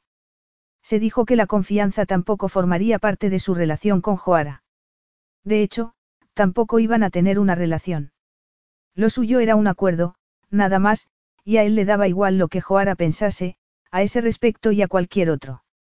No me has dicho a dónde vamos, comentó Joara. Vamos a volar a azar hoy mismo. No, vamos a ir a Italia. Tengo un negocio en Nápoles. ¿Qué clase de negocio? Preguntó ella por curiosidad. Tengo que revisar la contabilidad de mi empresa antes de volver a azar. No le gustaba tener que delegar, pero tendría que hacerlo para centrarse en su país. No sabía que tuvieses una empresa. ¿A qué se dedica? Es una agencia inmobiliaria. Olivieri Holdings. Ella frunció el ceño. Olivieri. Respondía al nombre de Rafael Olivieri antes de recordar quién era en realidad.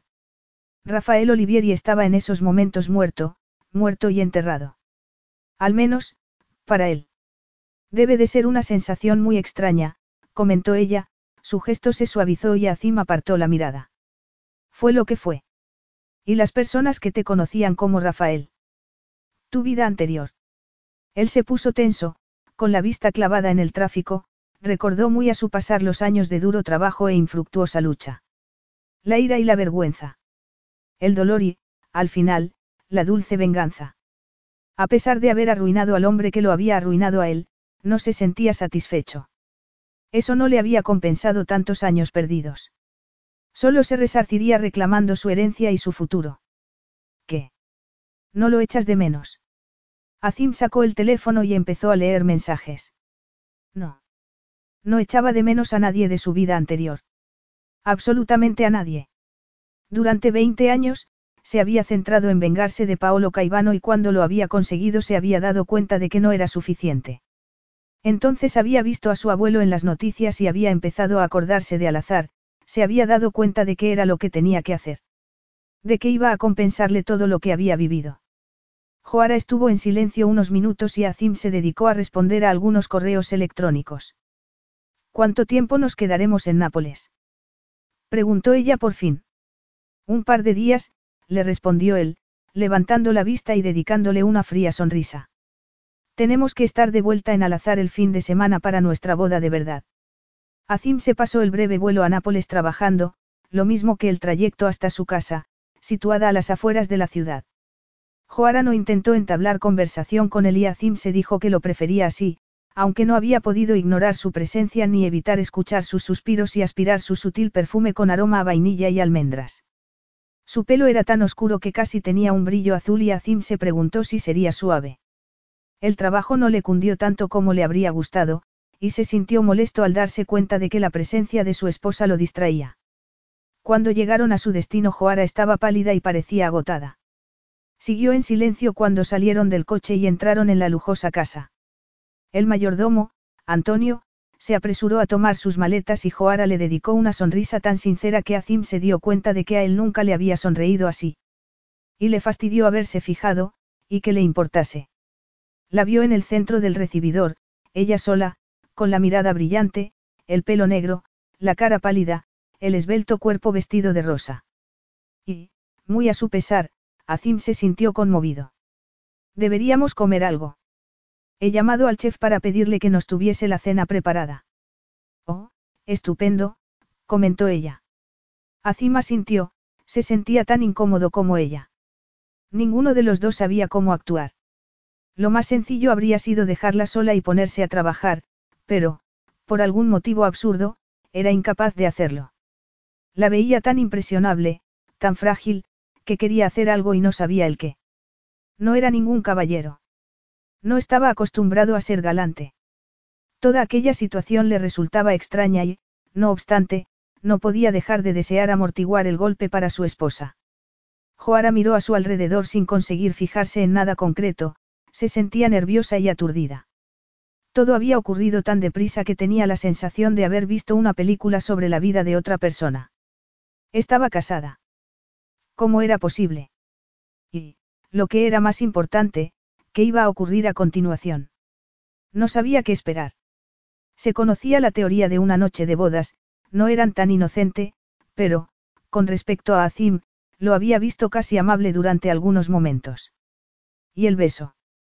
La comida estará lista enseguida. Joara vio a Azim en la puerta del enorme salón en el que ella había entrado, estaba más serio que nunca.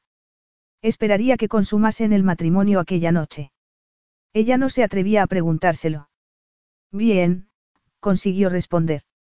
Gracias. ¿Te quieres cambiar de ropa? ¿Y qué me voy a poner? Aquel vestido la había hecho sentirse bella. Era uno de los más bonitos que había llevado nunca y le había parecido todo un detalle que Azim se hubiese encargado de procurárselo. He pensado que tal vez estarías más cómoda con otra ropa, le explicó Azim al ver que no le respondía. Encontrarás varios conjuntos arriba, los he hecho traer para que tengas que ponerte hasta que nos marchemos al azar. Joara no supo si era otra de sus órdenes o un acto de consideración. Tal vez ambos. De acuerdo, gracias. Lo siguió escaleras arriba, hasta un dormitorio decorado en tonos crema y oro, muy lujoso, con al menos una docena de almohadas de seda y satén sobre la enorme cama. Y miró la cama y no pudo evitar imaginársela ocupada, con dos cuerpos desnudos entrelazándose, de dónde había salido aquella fantasía. No cabían fantasías en su noche de boda, solo de ver. No obstante, le faltó el aire de repente y se sintió aturdida. La ropa está en el vestidor, le indicó a Zim, señalándole hacia una estancia que parecía casi tan grande como el dormitorio. Gracias, respondió ella, ruborizada por la vergüenza. Habría visto a Zim en sus ojos lo que pensaba. La expresión de este era inescrutable, como siempre. Te esperaré en el piso de abajo. Ven al comedor cuando estés lista. De acuerdo. Él ya había salido de la habitación y Joara dejó escapar el aire que había estado conteniendo. Se preguntó si en algún momento conseguiría hablar con aquel hombre, su marido, con naturalidad. Entró en el vestidor y vio, sorprendía, que había una docena de vestidos, camisas y pantalones, ropa interior de encaje y seda doblada en los cajones. Lo que venía siendo un vestuario completo. Había más ropa allí de la que había tenido en toda su vida. No podía creer que Azim le hubiese comprado tantas cosas. ¿Cómo era posible que conociese su talla? Su talla de sujetador.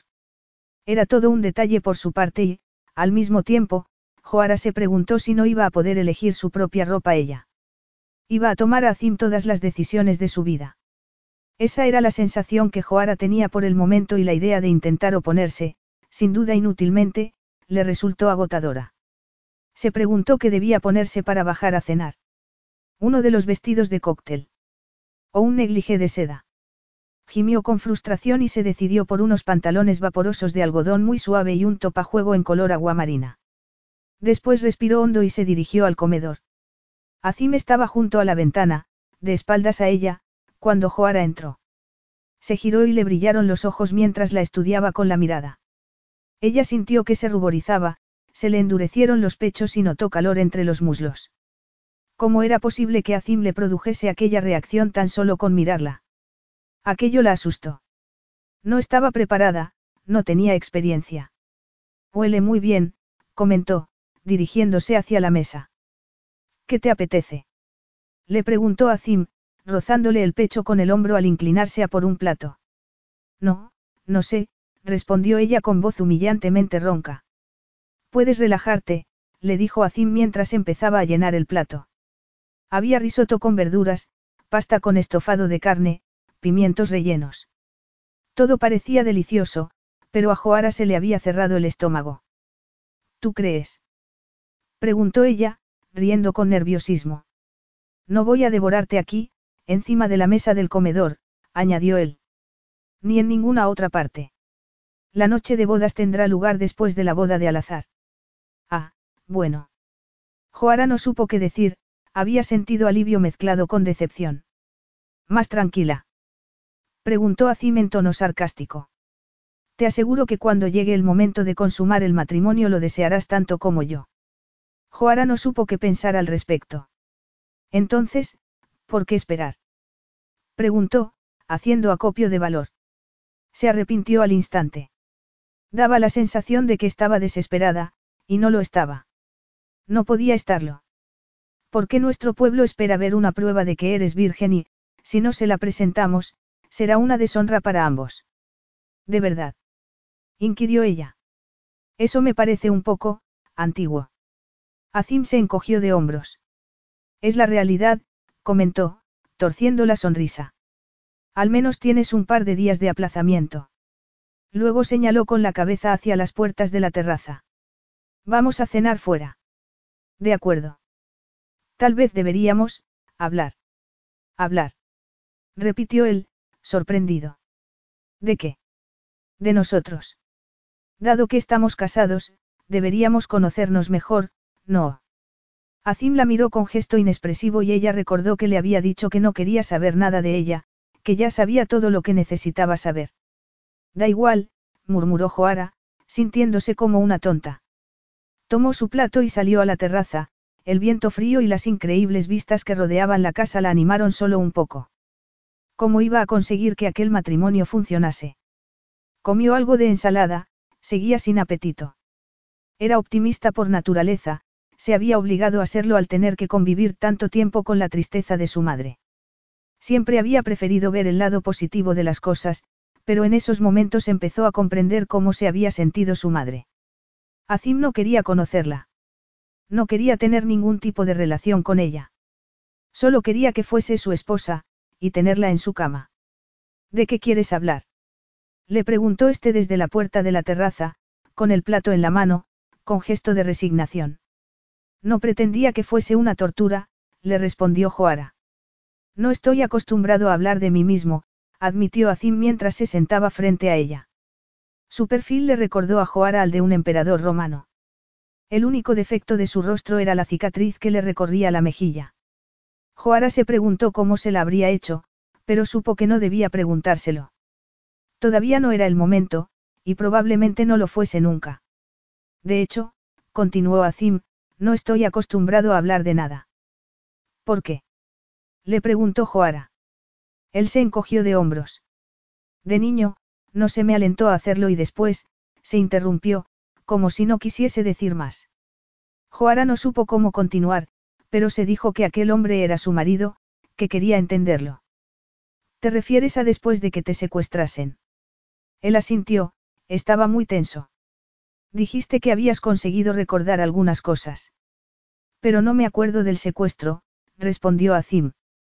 Solo sé que me desperté en una cama de hospital en Italia, sin saber quién era ni qué me había ocurrido. Eso es terrible.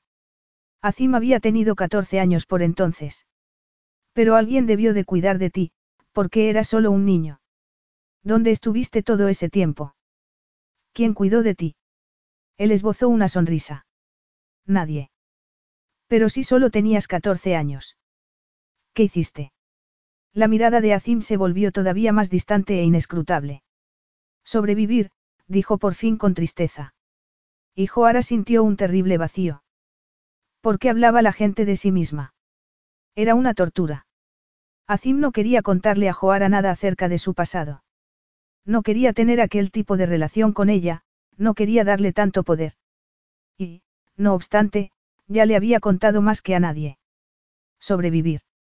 Y, en ocasiones, con dificultades. Azim supo que ya había dicho demasiado. Joara lo estaba mirando con pena y él odiaba aquello. No debía haberle dicho nada. ¿Y tú? ¿Cómo pasabas el tiempo en el sur de Francia? He tenido una vida muy tranquila. Ayudaba a mi madre, y pasaba mucho tiempo en el jardín, comentó ella, sonriendo. Nada interesante. Seguro que también ibas a fiestas y eventos así. No, es habitual que mi madre no se encuentre bien, así que yo estaba casi siempre con ella. A veces iba al pueblo, y tuve un tutor durante años y, por supuesto, el jardín, que siempre me ha hecho mucha compañía. Su respuesta no era la que Azim había esperado. ¿Y amigos? No tengo amigos, admitió Joara, encogiéndose de hombros. Salvo el personal que trabaja en casa. Lucille, la cocinera, y su marido, Tomás. Los voy a echar de menos. Y esa es la vida que tan desesperada estabas por conservar. Inquirió él. No, uy, porque quería ser libre para escoger cómo quería vivir, para escoger mi propio destino. Ni siquiera yo tengo libertad para hacer eso. Ella frunció el ceño. ¿Qué quieres decir? Que es mi deber y mi destino ser el próximo sultán. Eludirlo sería intolerable. Y, no obstante, tienes elección. Azim no estaba de acuerdo. Tenía que convertirse en sultán para demostrar quién era y lo que le había ocurrido. En ocasiones, tenía la sensación de que necesitaba hacerlo para salvar su alma, si acaso aquello era posible. Tú también la tenías, comentó. Podías haberte negado a casarte, Joara, haberle dicho al juez que acudías a la boda coaccionada. Ella se ruborizó y apartó la mirada. Me pareció inútil. Y deshonesto. Al igual que tú, yo también tengo un deber. Llevan toda la vida recordándomelo. Y eludirlo, ¿para qué? Para arruinarme la vida, para vivir en la pobreza o algo peor. Arrugó la nariz. Me pareció que este era un mal menor. Y se supone que quieres hacerme sentir mejor. Dijo Azim, repitiendo la pregunta que ella misma le había hecho antes. No, lo cierto es que no. Me has preguntado y yo te he respondido con sinceridad, admitió Joara, respirando hondo. Ahora que estamos casados, me gustaría llevarme bien contigo, Azim. Me gustaría conocerte. Me gustaría que fuésemos al menos, amigos. Amigos. Repitió él con incredulidad. Él no tenía amigos. ¿Por qué no? Insistió Joara. Estamos casamos. Vamos a tener que compartir nuestras vidas, algún día tendremos hijos, si Dios quiere. ¿No sería mejor que tuviésemos una buena relación? Que pudiésemos compartir preocupaciones, miedos, ilusiones. Azim la miró sorprendido. No tenía intención de compartir aquello con nadie, no quería dar a nadie tanto poder. Y, no obstante, por un momento, casi se lo pudo imaginar. Pensó en su hermano Malik, que tenía aquel tipo de relación con su prometida, Gracie. Pero él no era su hermano. No podía ser ese hombre. Su vida lo había convertido en un hombre duro y solitario, y seguiría siendo así. No somos amigos, respondió. Somos marido y mujer.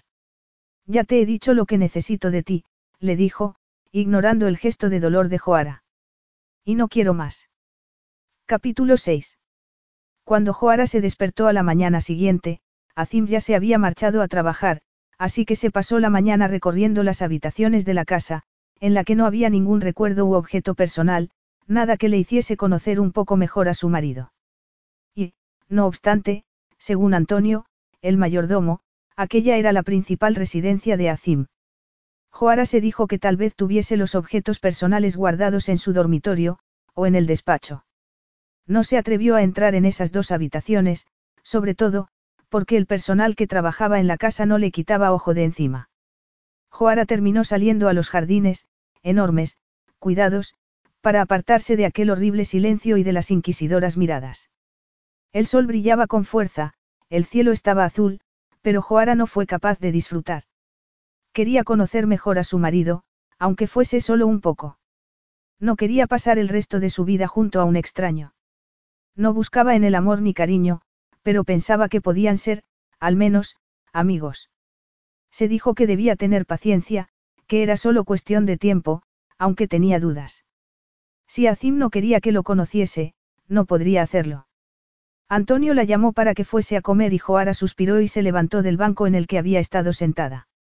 Comió sola en una mesa para 20 personas, y se preguntó si toda su vida iba a ser así. Estaba casada, pero se sentía más sola que nunca, y aquello no podía ser. Después de la comida decidió salir. Tomó el abrigo y el bolso y le pidió a Antonio que avisase al conductor. Pero, Signora, no puede salir, le dijo Antonio con preocupación.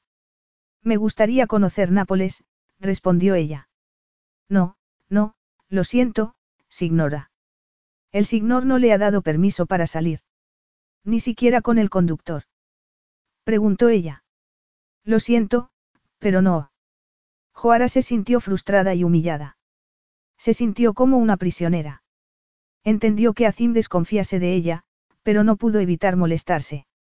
Irguió la cabeza y volvió al jardín. Siempre se había refugiado en la naturaleza, pero aquellos jardines tan cuidados y estériles no se parecían en nada al jardín salvaje y anárquico que ella había cultivado en Francia. De repente, echó tanto de menos su casa que sintió que no podía respirar. Quería su jardín, su destilería llena de botellas y botes, la cocina y a Lucille canturreando mientras hacía la comida. Echaba de menos a su gato gris, Gabroche, y sus libros favoritos, la libertad de su vida. Echaba de menos incluso a su madre, que solo había sido una presencia silenciosa durante años, que prácticamente no salía nunca de su habitación. Solo llevaba un día casada y ya lo estaba lamentando. Se dejó caer en el banco del jardín y cerró los ojos. En esa ocasión no tenía escapatoria. Azim repasó las últimas cuentas en su despacho del centro de Nápoles, haciendo un esfuerzo por concentrarse en las columnas de números que había en la pantalla. Tenía cuestiones importantes que atender antes de volver al azar, pero no podía dejar de pensar en Joara. ¿Qué estaría haciendo en esos momentos? ¿En qué estaría pensando? ¿Qué estaría sintiendo? Él no era así. Aquel matrimonio no era así. Y, no obstante, no dejaba de verla como la había visto después de la boda, sola, con el vestido rosa, el pelo recogido y expresión de pena, resignación y frustración. La comprendía. Entendía aquel sentimiento de soledad y de resignación frente a un destino que jamás habría elegido libremente. Y, no obstante, la situación no era tan terrible. No se había muerto nadie. Él sabía lo que era sufrir de verdad. Y no era aquello. A las cuatro de la tarde cesó en su empeño por trabajar. No podía concentrarse. Apretó con impaciencia el interruptor que había en su teléfono. Haga venir al signor Andretti para hablar con él de las cuentas del último mes. Lo delegaría todo en Andretti, algo que no era habitual en él, y se marcharía a casa, a ver qué hacía Joara. Tal vez, a hablar con ella. Seguía horrorizándolo la idea de darse a conocer mejor y se preguntó si podría llegar a conocerla a ella. Él tenía demasiados secretos, demasiada oscuridad que no quería compartir con Joara. No quería ni pensar cómo reaccionaría esta si le contaba cómo había crecido, cuánto se había rebajado. No quería que nadie conociese sus puntos débiles, mucho menos su esposa. No volvería a darle a nadie tanto poder. Pero sí podía hacerle preguntas para saber más de ella y, tal vez entonces, con la curiosidad y el deseo satisfechos, podría volver a concentrarse en el trabajo. Una hora después salía del despacho para volver a su casa en las afueras de Nápoles. ¿Dónde está la signora Bajat? Le preguntó a Antonio nada más llegar.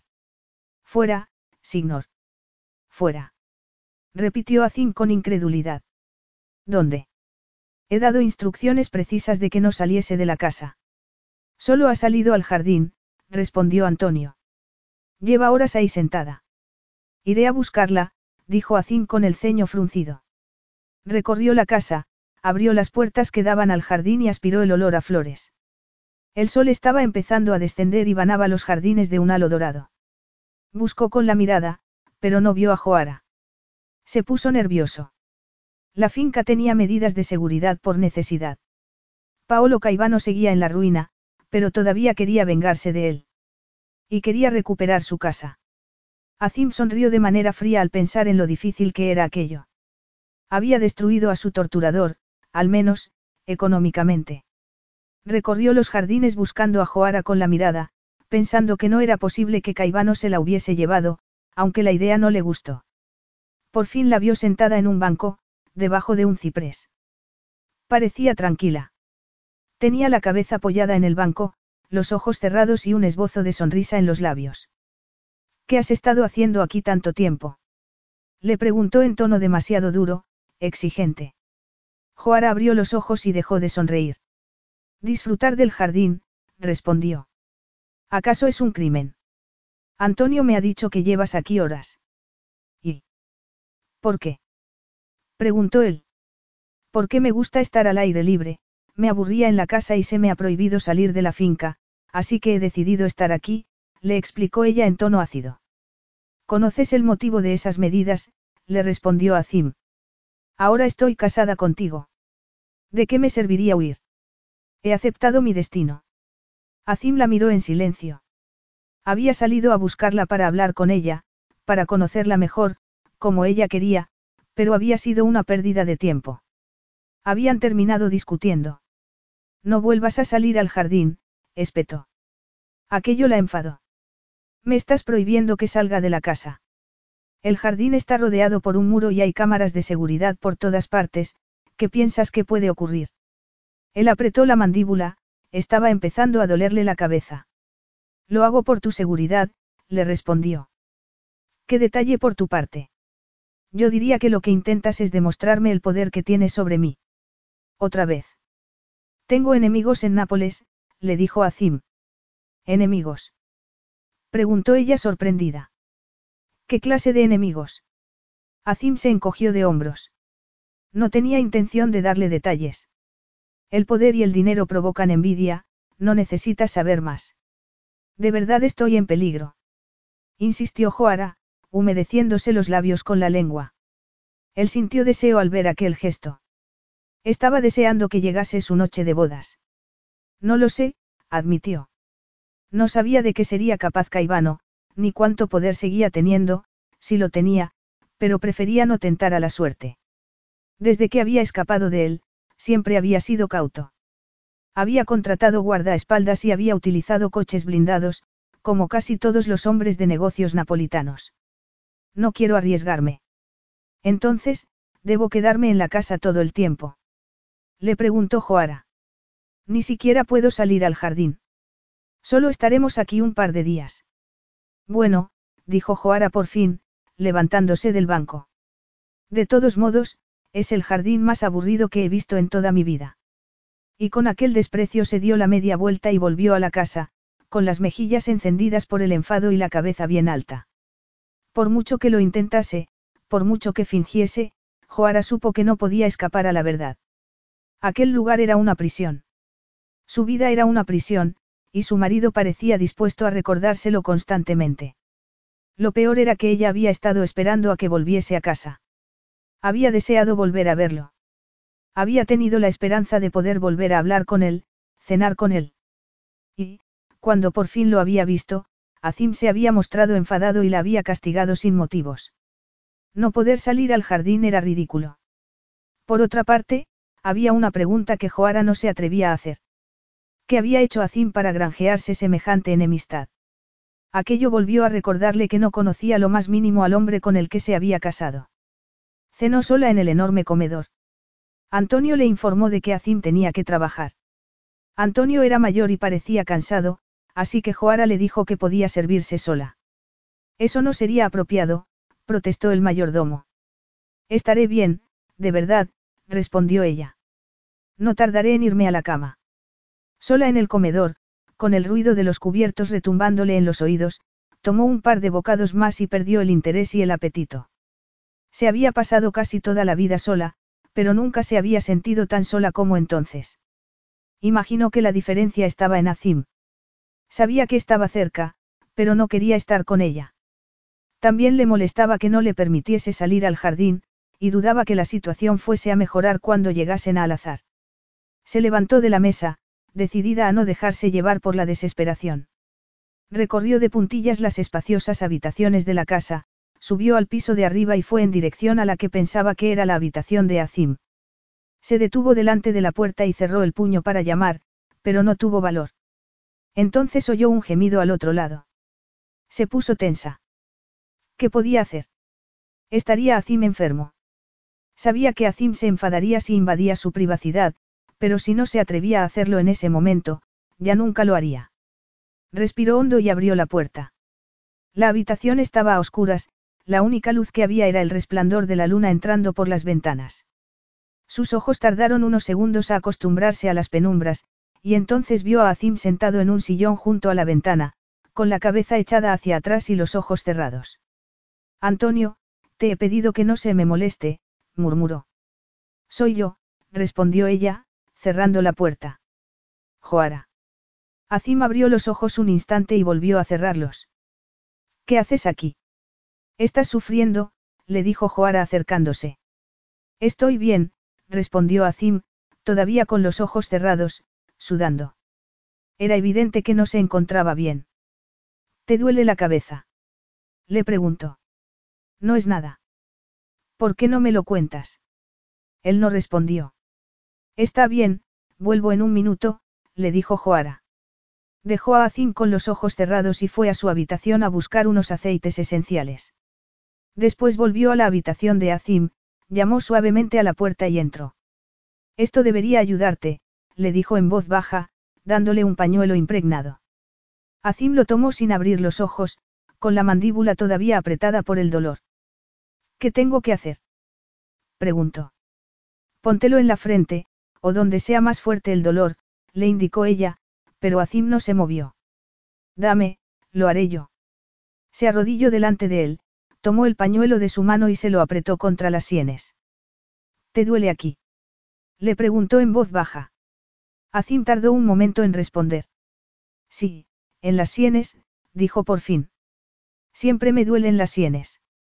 Joara le presionó la cabeza con el pañuelo, que desprendía el olor fuerte de los aceites aromáticos.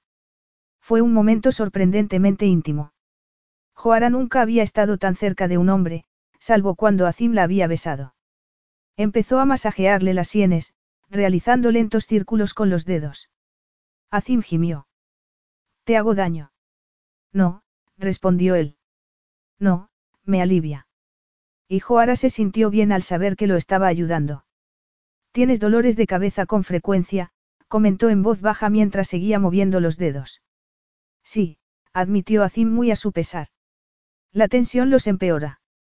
Tienes siempre mucha tensión en los músculos de la cara y en la mandíbula, continuó ella, bajando las manos por ambos lados del rostro. Contuvo la respiración al llegar a la cicatriz y deseó que Azim no se apartase. Es probable, murmuró él, con la cabeza echada hacia atrás y los ojos cerrados. ¿Desde cuándo tienes dolores de cabeza? Desde hace 20 años. Desde el secuestro. Él asintió levemente. Son debidos a una lesión. Azim tardó en contestar. Sí, me pegaron, si es eso lo que preguntas.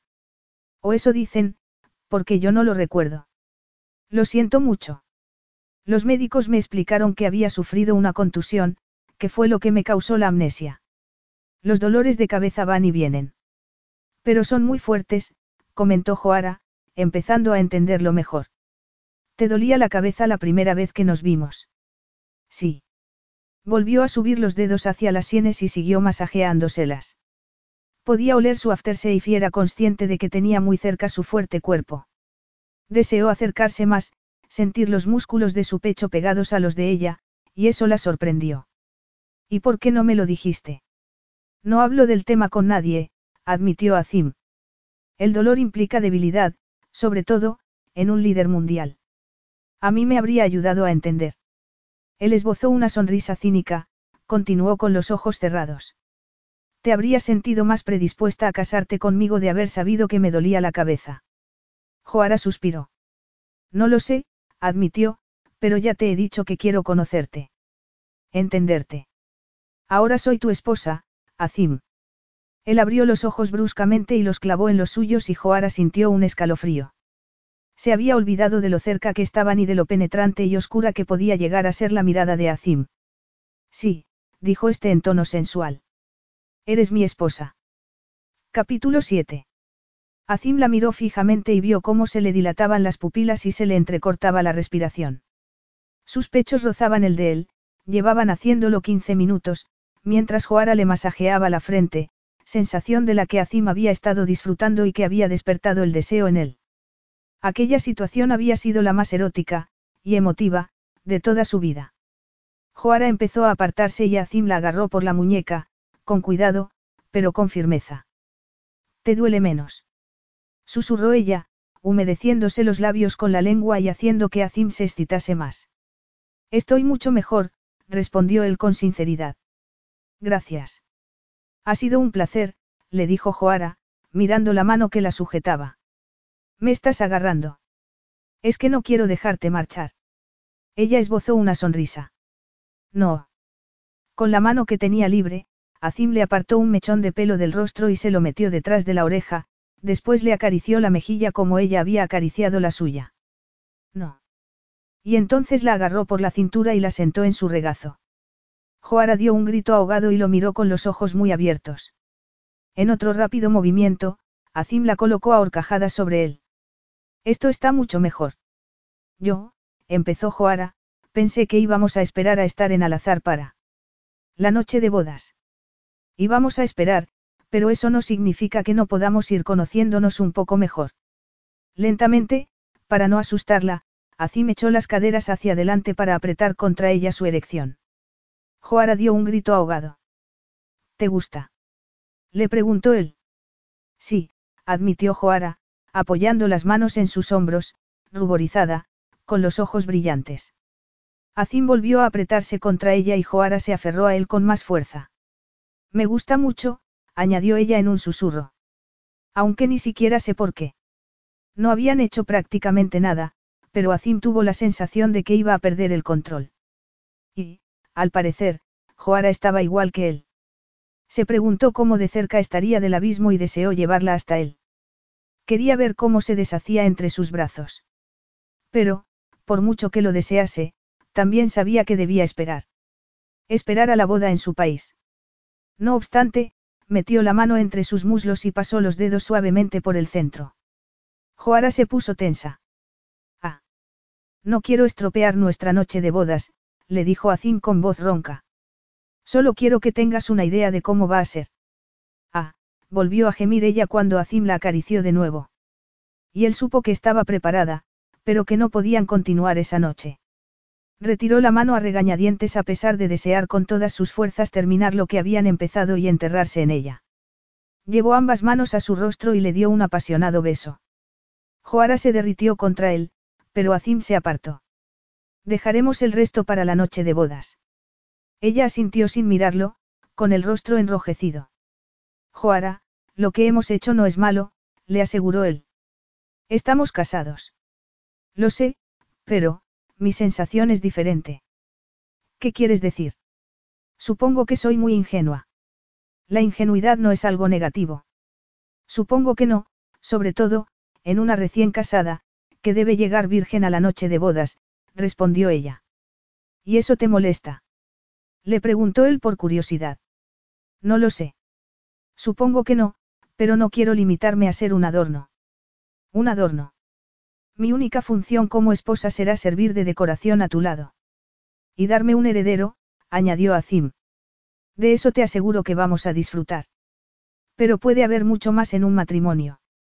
Debería haberlo, argumentó ella. Y Azim se dio cuenta de que había permitido que Joara se le acercase demasiado. Le había dado esperanzas. Es tarde, dijo, ayudándola a levantarse de su regazo.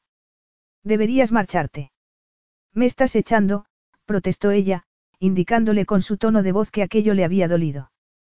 Sí, admitió Azim, poniéndose en pie y dándole la espalda. Joara clavó la mirada en la espalda de Azim y supo que fuese lo que fuese lo que habían compartido se había terminado. Se sintió como una idiota. Recogió los frascos de aceite y los guardó en su caja antes de salir de allí como una criada a la que acabasen de reprender. Después de lo ocurrido se sentía todavía peor, se sentía humillada, muy triste. De vuelta en su habitación se preparó para meterse en la cama. Su piel seguía muy sensible después de las caricias de Azim y se preguntó si su noche de bodas también sería así o si Azim volvería a comportarse como un extraño. Tal vez fuese lo mejor para que ella evitase desear cosas que jamás podría tener. A la mañana siguiente, Azim se marchó a trabajar antes de que Joara se hubiese levantado. Durante el desayuno, ésta jugó con los huevos del plato y dio pequeños sorbos a un café que, en realidad, no le apetecía. Hacía un día precioso, soleado y cálido, el cielo estaba completamente azul. Era un día perfecto para ir de excursión o salir al jardín, pero Azim le había prohibido ambas cosas. Signora Bajat. Joara levantó la vista, sorprendida, y vio al chofer de Azim en la puerta del comedor, con la gorra entre las manos. Sí. El signor Bajat me ha pedido que la acompañe hoy. Si quiere conocer Nápoles. ¿De verdad? Preguntó ella sorprendida. Por supuesto que sí. Voy a buscar mis cosas.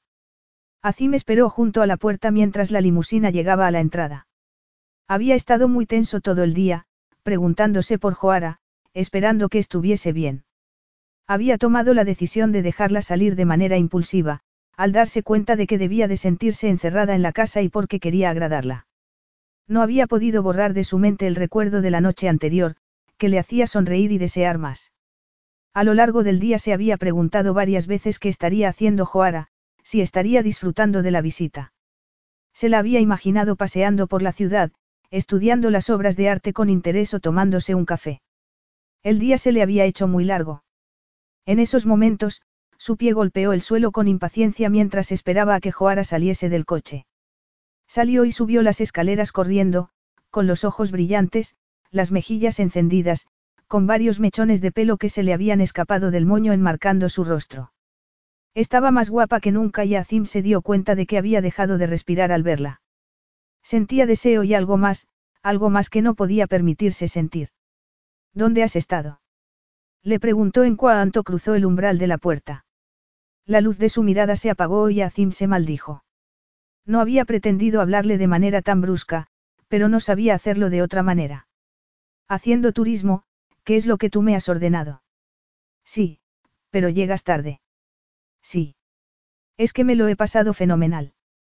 Los frescos de la catedral son impresionantes, comentó, apoyando una mano en su brazo. Gracias, Azim. Ha sido todo un detalle por tu parte. Completamente desconcertado por la sensación que había creado su mano en el brazo y por su mirada, Azim se limitó a encogerse de hombros. No ha sido nada.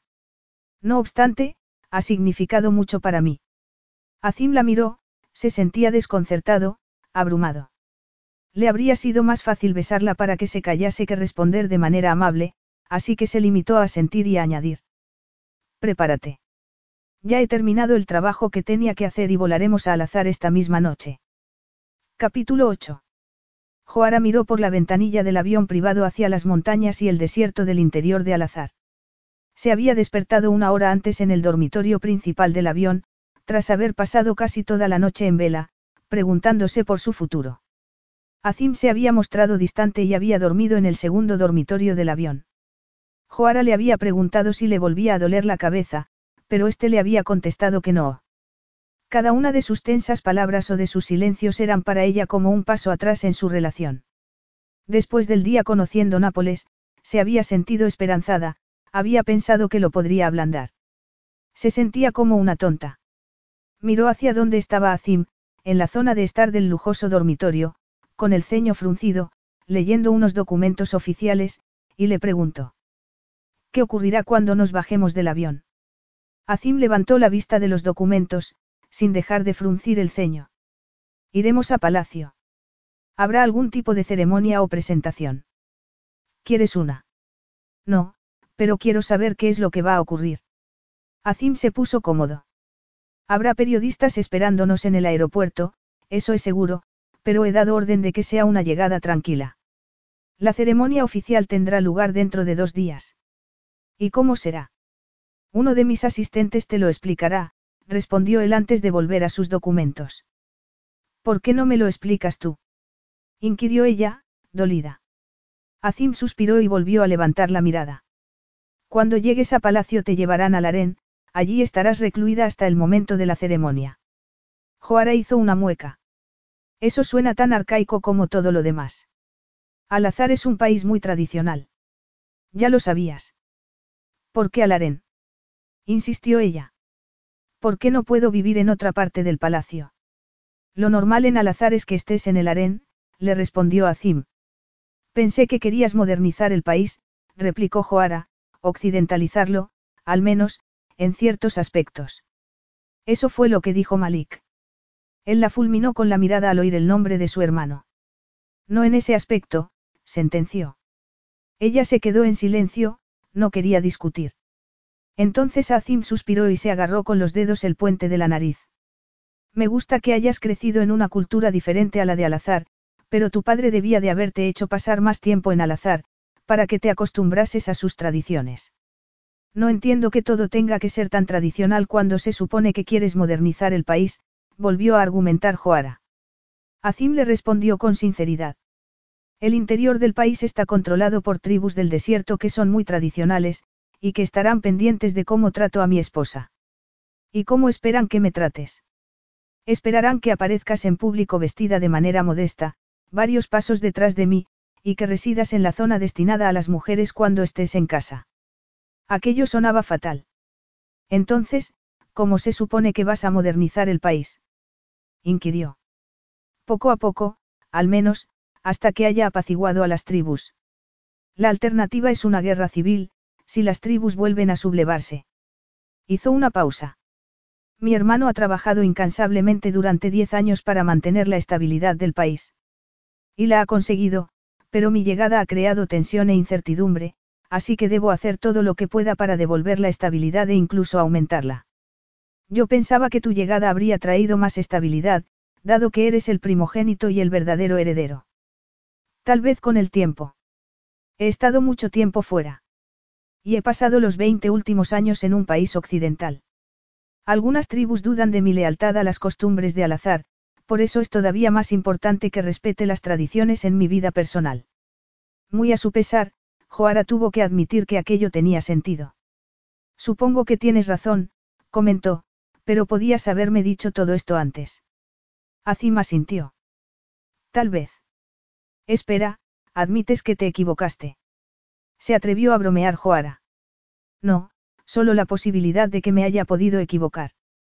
Ella se echó a reír a pesar de no saber si Azim hablaba en serio o en broma.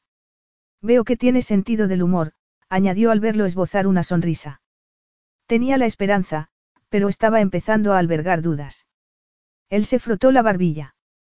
No he tenido muchos motivos para reír. ¿A qué te referías cuando me dijiste que, con 14 años, lo que habías hecho era sobrevivir? Pues eso, respondió él, volviendo a clavar la vista en sus papeles. ¿Dónde viviste? insistió Joara. ¿Con quién estuviste? Solo tenías 14 años cuando te secuestraron, no. ¿Quién cuidó de ti? Nadie. ¿Qué quieres decir? Alguien debió. En ese caso, alguien que no hizo muy buen trabajo, añadió Azim, suspirando. Fue una experiencia, desagradable, de la que no me gusta hablar. No tardaremos en aterrizar y necesito que te cambies. ¿Que me cambie? Ponte un hijab y un vestido adecuado para tu posición, le explicó Azim, señalando hacia la parte trasera del avión. Lo encontrarás todo en la habitación. Ella se levantó en silencio de su asiento y fue al dormitorio. Encima de la cama había un hijab color crema de encaje, y un vestido a juego que, sin duda, la cubriría desde el cuello hasta los tobillos y que era muy bonito. Joara tocó el encaje, pensativa. Si Azim no le hubiese confesado su preocupación acerca de la estabilidad de Alazar, se habría resistido a ponerse aquel conjunto. Por una parte, Joara lo entendía y, por otra, estaba cansada de luchar contra su destino. Se preguntó si, en vez de intentar oponerse a Azim, podía ser su compañera. Tal vez pudiese ganarse su confianza al darle la suya propia. Podrían ser amigos, llevarse bien y vivir a gusto sin hacerse daño. Se puso el vestido y se colocó el hijab.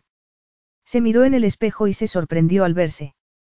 El hijab le enmarcaba el rostro haciendo que sus ojos pareciesen más grandes, sus labios más llenos. Respiró hondo y fue a que la viese a Zim. Sus ojos mostraron aprobación. Estás preciosa, le dijo, mientras Joara se sentaba enfrente de él. No estoy acostumbrada a llevar ropa tan pesada. Lo sé, respondió Azim. Gracias por ponértela.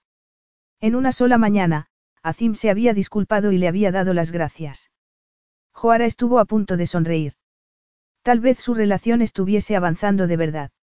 Se pusiese lo que se pusiese Joara, estaba bella y atractiva, pero a Azim le gustó todavía más con el hijab y el vestido de encaje, que era la indumentaria apropiada para una novia de la realeza. Su esposa. Se sintió orgulloso de que fuese suya, quería enseñársela a todo el país. Pero al pensar en Alazar se le hizo un nudo en el estómago y empezó a dolerle la cabeza. Cerró los ojos. Iban a aterrizar en tan solo unos minutos y no podía mostrar ningún signo de debilidad al que sus enemigos y objetores pudiesen aferrarse. Necesitaba ser fuerte en esos momentos más que nunca. Notó que Joara se sentaba a su lado, que se acercaba y le apoyaba algo húmedo en la mano. Abrió los ojos. Esto te ayuda, no. El primer impulso de Azim fue tirar el pañuelo y decir que no le dolía nada. Era lo que había hecho siempre desde que era adulto porque admitir que sufría era admitir que era débil, y aquello era algo que no podía soportar. Pero tenía a Joara tan cerca que podía aspirar su olor a vainilla y a almendras, podía sentir el calor de sus ojos, así que no tiró el pañuelo. Además, ella ya lo había visto así antes. Lo había visto sufriendo y no había pensado que fuese débil. Y aquella idea le hizo abrirse a todo un mundo de nuevas e inquietantes posibilidades. Se llevó el pañuelo a la frente y aspiró el olor a hierbabuena. Gracias, murmuró. Aterrizaron podo después y el aceite aromático lo había ayudado a aliviar el dolor. Cuando la puerta del avión se abrió y bajaron las escaleras se arremolinaron alrededor de ellas varios periodistas, armados con cámaras y libretas. Joara miró por la ventanilla y palideció. Es la primera vez que me enfrento a la prensa. De verdad. Yo he visto tu rostro muchas veces en las noticias. ¿Qué? Azim sacudió la cabeza. Es evidente que te han tenido muy protegida. Por supuesto que ha salido en las noticias. Siempre se te ha considerado la futura sultana. Te ibas a casar con mi hermano. Así que es normal que haya salido en la prensa. Pues no lo sabía. Azim se preguntó por qué su padre la había tenido tan alejada de Alazar. Malik había mencionado en una ocasión algo acerca de la enfermedad de su madre, pero él no le había hecho ninguna pregunta al respecto. Se había convencido a sí mismo de que no le interesaba conocerla, de que no necesitaba conocerla, pero en esos momentos quería hacerlo y no por obligación, sino porque sentía verdadero interés. No obstante, aquel no era el momento. No hace falta que digas nada, le aconsejó. De hecho, no deberías hacerlo. Saluda con la mano, mantén la cabeza agachada y sígueme hasta el coche. En cuanto bajaron del avión, les llovieron las preguntas. ¿Cuándo sería la boda? Era cierto que se habían casado ya, pero que habría otra ceremonia en Al-Azhar. Azim mantuvo un gesto educado e inexpresivo mientras se dirigía al coche, le abrió la puerta a Joara y esperó a que estuviese sentada para entrar también y cerrar la puerta. Siempre será así. Formas parte de la familia real, Joara. Esta torció el gesto. No me siento preparada. Sé que lo llevo en la sangre, la familia de mi madre desciende de los mismos príncipes y reyes que la tuya, pero nunca he vivido tan expuesta a la opinión pública. No siempre estarás expuesta, solo en ciertas ocasiones. Ah, por supuesto, el resto del tiempo estaré encerrada en el harén, replicó ella, mirando por la ventanilla. Azim se arrepintió de haberle dado aquella impresión. Las puertas no están cerradas con llave, que yo sepa. Ella esbozó una sonrisa tensa. Gracias por tranquilizarme. Él se sintió molesto, pero al mismo tiempo la comprendió. Cuanto antes aceptase las obligaciones de su nueva vida, mejor para los dos. De nada, le respondió, girándose él también hacia su ventana. Capítulo 9. Cuando quiso darse cuenta, estaban delante del palacio. El coche acababa de detenerse cuando abrieron la puerta y Joara pasó por delante de una fila de sirvientes que la fueron dirigiendo hacia una zona muy lujosa. El harén. El lugar no era tan horrible como ella había imaginado. Su dormitorio era espléndido, tenía sala de estar y comedor, una piscina y gimnasio privados. Encima de la mesa había fruta, dulces y una tetera con té a la menta. Una joven que no debía de tener más de 14 años se inclinó ante ella y le preguntó si deseaba algo más. No, estoy bien, respondió Joara, sonriendo para tranquilizar a la chica. ¿Cómo te llamas? Aisa, Sadilla. Me alegro de conocerte, dijo ella, fijándose en que tenía las manos agrietadas. Tienes muy mal las manos. Aisa se miró los dedos y se ruborizó. No es nada. Siempre están así. ¿Me permites? Le preguntó ella, acercándose a examinarle las manos. Por supuesto, Sadilla. Parecía un eczema y podía tratarse con un bálsamo de aceite de coco y jojoba. Joara iba a ofrecérselo cuando se dio cuenta de que no podía hacerlo. Allí no tenía el jardín ni la destilería con todo el equipo para hacer aceites esenciales y otros ungüentos naturales. Sonrió a Eisa. Intentaré conseguirte alguna pomada. La chica sonrió de oreja a oreja. Gracias, Sadilla. Mientras se preparaba para irse a la cama aquella noche, Joara se dijo que la cosa no había ido tan mal, tenía que ser optimista. Había cenado sola, servida por Aisa que, tras dudarlo un poco, le había hablado de sí misma, de la vida en palacio, y le había dicho que podía pedir todo lo que quisiera y se le haría llegar casi inmediatamente. Un helado, su libro o película favoritos, un vestido nuevo. Cualquier cosa. Aquello le hizo pensar en los regalos vacíos de su padre. Lo que Joara quería en realidad era la libertad de escoger su propio destino, el cariño o, al menos, la compañía del hombre con el que se había casado, deseos inalcanzables. Estuvo dos largos días sin ver a Azim. Días que pasó ocupada con los preparativos de la boda y que, no obstante, se le hicieron interminables. Quería ver a Azim, necesitaba asegurarse de que aquel hombre al que había empezado a conocer, taciturno, pero bueno, seguía estando allí. Cuando le había preguntado por el Aisa la chica se había mostrado escandalizada. No puede verla antes de la boda. Había exclamado antes de escabullirse. Joara había tenido que combatir su exasperación e incluso las lágrimas, y al final había decidido echarse a reír. No podía verla, pero ya la había besado apasionadamente. Recordó sus manos en ella y se ruborizó. Nunca había tenido una sensación tan íntima ni tan intensa antes. Se emocionó y tembló al pensar en volver a vivir aquello, y más. Incluso desde detrás de las puertas, Joara sintió el ajetreo que había en todo el palacio según se iba acercando la boda. Los sirvientes iban y venían, charlando animadamente, le llevaron telas, joyas y perfumes, le probaron collares y pendientes y, a pesar de las dudas, se dejó llevar por el ambiente festivo. Permitió que le probasen el vestido de novia, decorado con perlas y ribeteado de encaje, recatado, pero precioso. Su Alteza ha escogido esta tela especialmente para usted, le contó la costurera. ¿De verdad? Preguntó Joara, sorprendida. Sí, el día que se anunció el compromiso, el primer día que vino al azar. El día que había huido, pensó ella, arrepentida. No se mueva, la reprendió la costurera. Y ella pensó que estaba deseando que llegase el día de la boda, sobre todo, para salir de aquel limbo y poder ver a Azim otra vez. Era el día de su boda. Azim estudió su reflejo en el espejo y se estiró el cuello de la juba bordada que llevaba puesta, a juego con los pantalones, el traje tradicional de boda para el sultán. Azim pensó que era pesado y rígido y recordó el comentario que Joara le había hecho en el avión. Se preguntó cómo estaría en esos momentos, con tantos detalles a los que no estaba acostumbrada. ¿Qué le habría parecido el harén? Tendría ganas de que llegase el momento de la boda, después de haber tenido un anticipo de los placeres que les esperaban a ambos. Para él los dos últimos días sin verla habían sido interminables a pesar de que había estado muy ocupado poniéndose al día con Malik. Su abuelo estaba muy enfermo y lo único que hacía en esos momentos era dar voces desde la cama, cosa que Azim agradecía. Intentaba evitarlo lo máximo posible. Casi todos los recuerdos que tenía de él eran amargos. A pesar de que sabía que la separación de la novia era una parte importante de la tradición en Al-Azhar, le habría gustado poder ver a Joara antes de la ceremonia. El por qué, no tenía ni idea. Alteza. Apareció un asistente en la puerta de su dormitorio. Ha llegado la hora. Azima sintió y le dio la espalda al espejo. Era la hora. Avanzó por el gran salón de palacio, que estaba lleno de dignatarios y diplomáticos, con gesto grave y miró hacia la puerta por la que debía aparecer Joara. Se preguntó si estaría nerviosa, emocionada, o si todavía tendría dudas.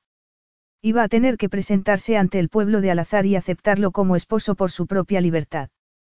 Y por fin estarían unidos. Joara respiró hondo e intentó calmar sus nervios. Había demasiadas personas. Después de dos días prácticamente aislada en el harén, no estaba preparada para tanto ruido ni para una boda de aquellas dimensiones. Ni tampoco para ver a Azim en la otra punta del salón. Parecía más distante que nunca, como si su expresión hubiese sido tallada en piedra. El cuerpo de Joara se resistía a avanzar a pesar de que sabía que debía hacerlo, no tenía elección. Ya estaban casados. No obstante, dudó porque sabía que después de aquello ya no habría marcha atrás. Y entonces Azim la vio y, por una milésima de segundo, sus labios se curvaron hacia arriba. Sonrió. Su marido le estaba sonriendo, le estaba transmitiendo la tranquilidad que Joara necesitaba. Aliviada, se aferró a aquella sonrisa, se la guardó en el corazón, y empezó a avanzar por el pasillo.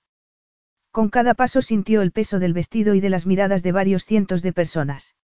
Intentó mantener la cabeza erguida y la mirada fija en Azim. Deseó que éste volviese a sonreírle, pero no lo hizo y ella estuvo a punto de tropezar. Y entonces, en el último paso, Azim alargó la mano y la acercó a él. El roce de su piel le dio a Joara las fuerzas necesarias para mantenerse en pie mientras comenzaba la ceremonia, que casi no escuchó. Hasta que le hicieron la pregunta en voz algo más alta. ¿Venís a contraer matrimonio sin ser coaccionados, libre y voluntariamente? Aquella parte era la Nikab, el momento de la ceremonia en la que ambos declaraban que se comprometían de manera voluntaria con aquel matrimonio.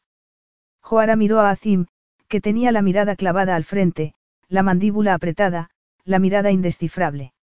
Joara ya conocía aquella mirada, sabía que Azim estaba preparado por si ella lo rechazaba. Y, no obstante, ¿cómo iba a rechazarlo? Por un instante, consideró lo que ocurriría si lo rechazaba. Sería un escándalo y una humillación para Azim, y eso provocaría inestabilidad en Al-Azhar. Podía rechazarlo. En esos momentos era ella la que decidía. Era la dueña de su propio destino.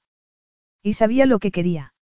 La sonrisa de Azim le había dado esperanza, la había hecho creer que aquello podía funcionar. Azim le apretó la mano, de manera cariñosa y firme al mismo tiempo, y Joara se dio cuenta de que estaba tardando demasiado tiempo en responder a pesar de que sabía cuál era la respuesta. Sí, dijo, vengo libremente. Capítulo 10. Era su noche de bodas. Joara oyó murmurar y reír a los sirvientes mientras lo preparaban todo. Ya la habían bañado como a un bebé, la habían embadurnado de aceites aromáticos, le habían pintado las manos y los pies con jena, la habían peinado y la habían maquillado. Y le habían dado un camisón casi transparente, que ella había mirado con fascinación, consternada. Pero sí casi no tiene tela. Basima, la madre de Aisa, se había echado a reír. Ese es el motivo por el que le encantará a su esposo, había comentado mientras la ayudaba a ponérselo. Por suerte lo acompañaba una bata de satén, pero Joara seguía sintiéndose terriblemente desnuda. Consciente de que, en realidad, Solo había compartido con Azim un beso y una caricia. Ambos muy intensos, pero no lo suficiente para prepararla para aquello. Casi no habían hablado durante la ceremonia y la celebración. Cada uno había estado sentado en su trono, bebiendo sarbat mientras los importantes invitados brindaban por su matrimonio, su salud y su fertilidad. Azim prácticamente no había articulado palabra, y Joara se había dedicado a mirarlo de vez en cuando de reojo, esperando de él un gesto que le asegurase que había hecho lo correcto, que podrían tener un matrimonio de verdad. Una amistad. Ha llegado el momento, anunció Basima, dando varias palmadas y apartándose. La madre de Joara se acercó entonces, con la sonrisa fija en el rostro, la mirada vacía, como siempre. Hacía mucho tiempo que Naima no mostraba ninguna emoción ni interés, y se enfrentó a aquel momento como a cualquier otro, como si en realidad no estuviese allí. Joara no la había visto desde que había llegado al azar, salvo a lo lejos, durante la ceremonia y la celebración. Ya no esperaba nada de Naima, ni una palabra ni un gesto cariñosos, estaba acostumbrada a su ausencia emocional, pero en esos momentos le dolió que fuese así.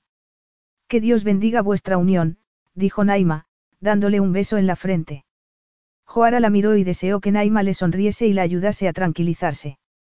Gracias, mamá, susurró, y Naima retrocedió, se marchó. Volaría a Francia a la mañana siguiente y Joara no sabía cuándo volvería a verla. Se quedaría sola con Azim. Respiró hondo y, acompañada por varias sirvientas, se dirigió al dormitorio de su marido. Azim oyó voces femeninas acercándose por el pasillo y se puso tenso. Llevaba esperando aquello desde que había besado a Joara, se había pasado varias noches en vela imaginándoselo, pero en esos momentos se sentía inseguro y nervioso como un niño.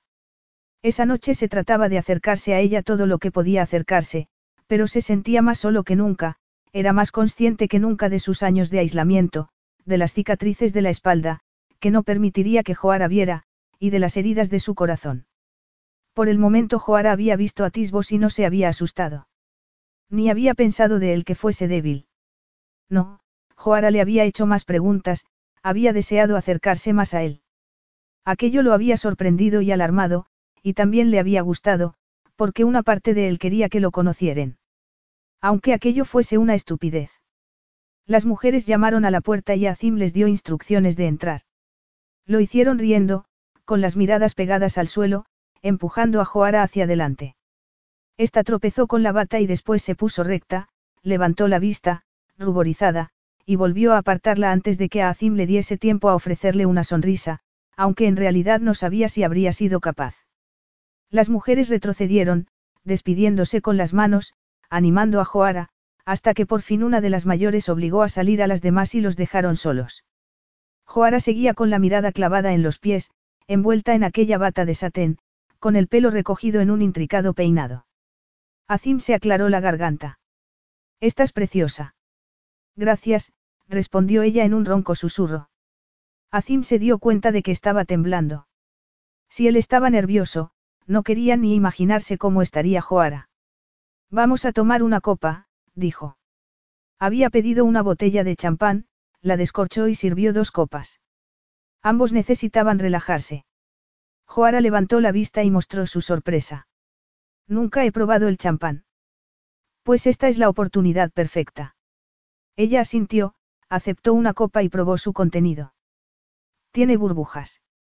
Él sonrió, divertido por su sincera respuesta. Sí. Joara lo miró con expresión cándida y comentó. Esta situación es tan rara. Sí.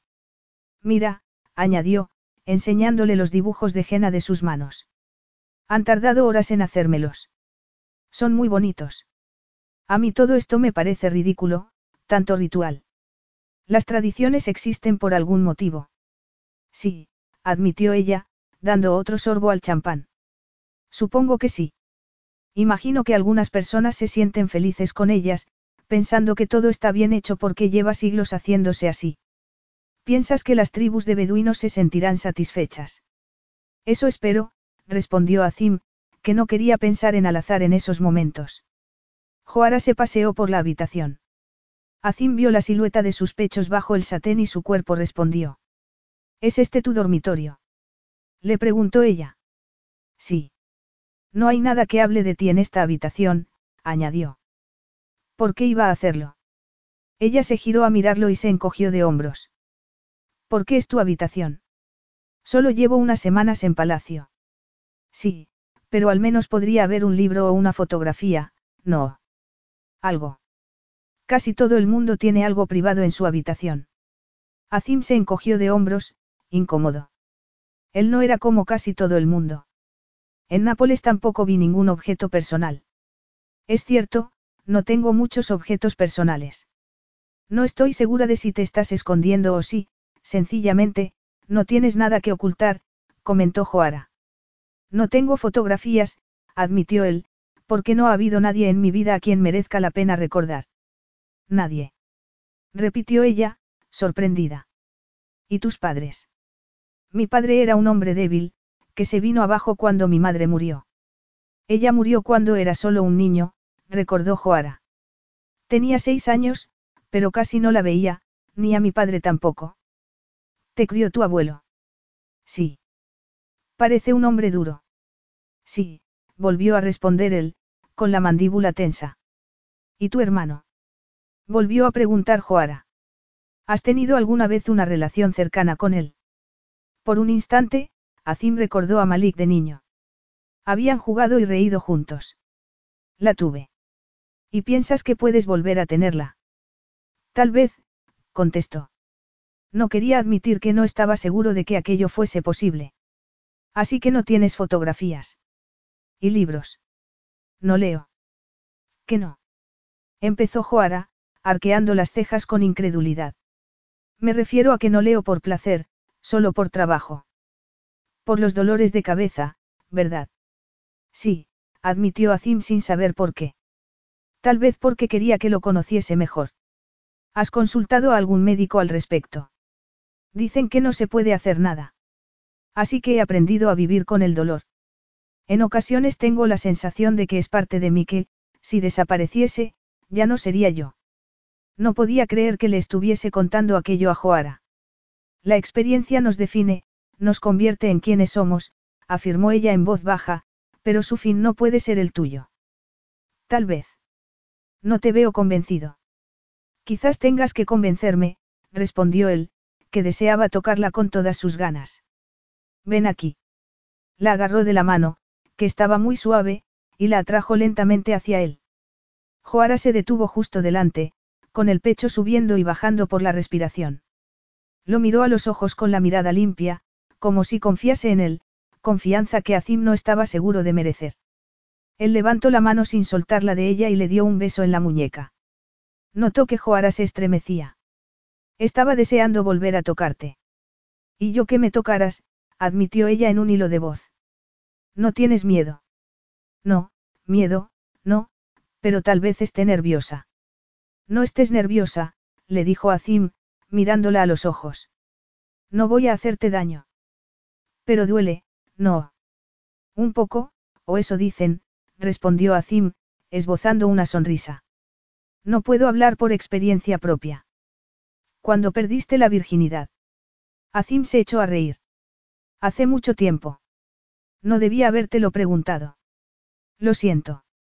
No, no. Es que no fue un acontecimiento memorable. Fue un único encuentro. ¿La recuerdas? A duras penas, respondió él, que solo recordaba una sonrisa pícara, un gesto seductor. Joara asintió y él se sintió extrañamente avergonzado de su confesión. Más champán, dijo, volviendo a llenar las copas. Ella se echó a reír y dio otro sorbo. ¿Me vas a emborrachar? Dos copas de champán no son suficientes, respondió Azim, que no quería emborracharla, solo que se relajase. Nunca había bebido tanto alcohol, le confesó Joara. Tal vez una copa de vino alguna vez, cuando venía de visita mi padre. Aquello hizo que Azim recordarse que había una pregunta que deseaba hacerle. Tu madre está enferma, comentó. ¿Enferma? Sí, respondió ella, con la mirada nublada. Se podría decir así. ¿Qué tiene? A ella se le cerró la garganta un instante. Una depresión. Ah, dijo él, comprendiendo lo poco que había visto de Naima durante la ceremonia y la celebración. Por eso os mandó tu padre a Francia. Ella prefiere vivir allí, respondió Joara enseguida, poniéndose a la defensiva. Luego suspiró. Sí, supongo que sí. En realidad, mi padre nunca ha dicho eso, pero, supongo que es evidente. Mi padre se avergüenza de ella, así que nunca se habla de ese tema. Y por ese motivo habéis venido muy poco al azar. Solo cuando era necesario, dijo Joara, sonriendo con tristeza. Yo tardé mucho tiempo en darme cuenta de por qué nos tenía en Francia. Confiaba en él. Y ya no. No. A Azim no le sorprendió, pero tenía curiosidad de saber por qué había llegado Joara a aquella conclusión. ¿Por qué? ¿Por qué? Insistió en que me casase contigo. Tú le pediste que reconsiderase nuestro matrimonio, ofreció Azim, sin saber por qué se sentía dolido o sorprendido. Sí, pero solo porque, porque no te conocía. Entiendo. No, no lo entiendes, lo contradijo ella. Lo que siento ahora es diferente. Él pensó que era normal que confundiese el deseo con un sentimiento más profundo, algo parecido a amor. A él también había estado a punto de ocurrirle aquella noche, pero estaba decidido a mantener aquella relación como debía ser, nada más. En cualquier caso, ya está hecho, sentenció, tomando la copa de la mano de Joara y dejándola, con la suya, sobre una mesa cercana. ¿Estás enfadado? Le preguntó ella. No, porque iba a estarlo. Era evidente que no querías casarte conmigo, Joara, le respondió, obligándose a sonreír. Ahora, creo que ha llegado el momento de dejar de hablar. Capítulo 11. La expresión de Azim era obstinada, su sonrisa, de acero. La cálida sensación que había invadido a Joara, de relajación y tranquilidad, de comprender y sentirse comprendida, se había evaporado y se había convertido en algo que la alarmaba y la entusiasmaba al mismo tiempo. Ya.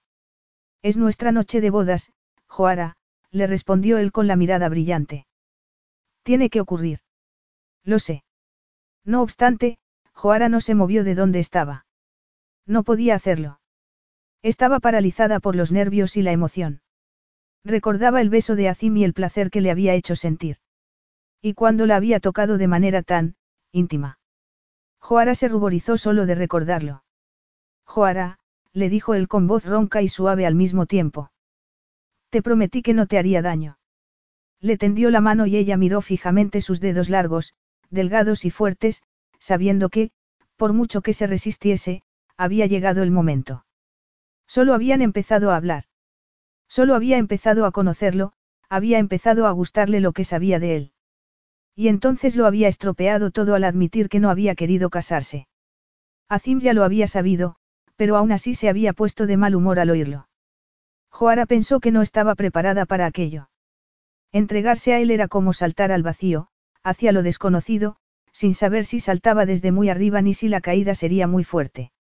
No obstante, Azim era su marido. Y ella sabía cuál era su obligación. Aquel era su derecho, el de ambos.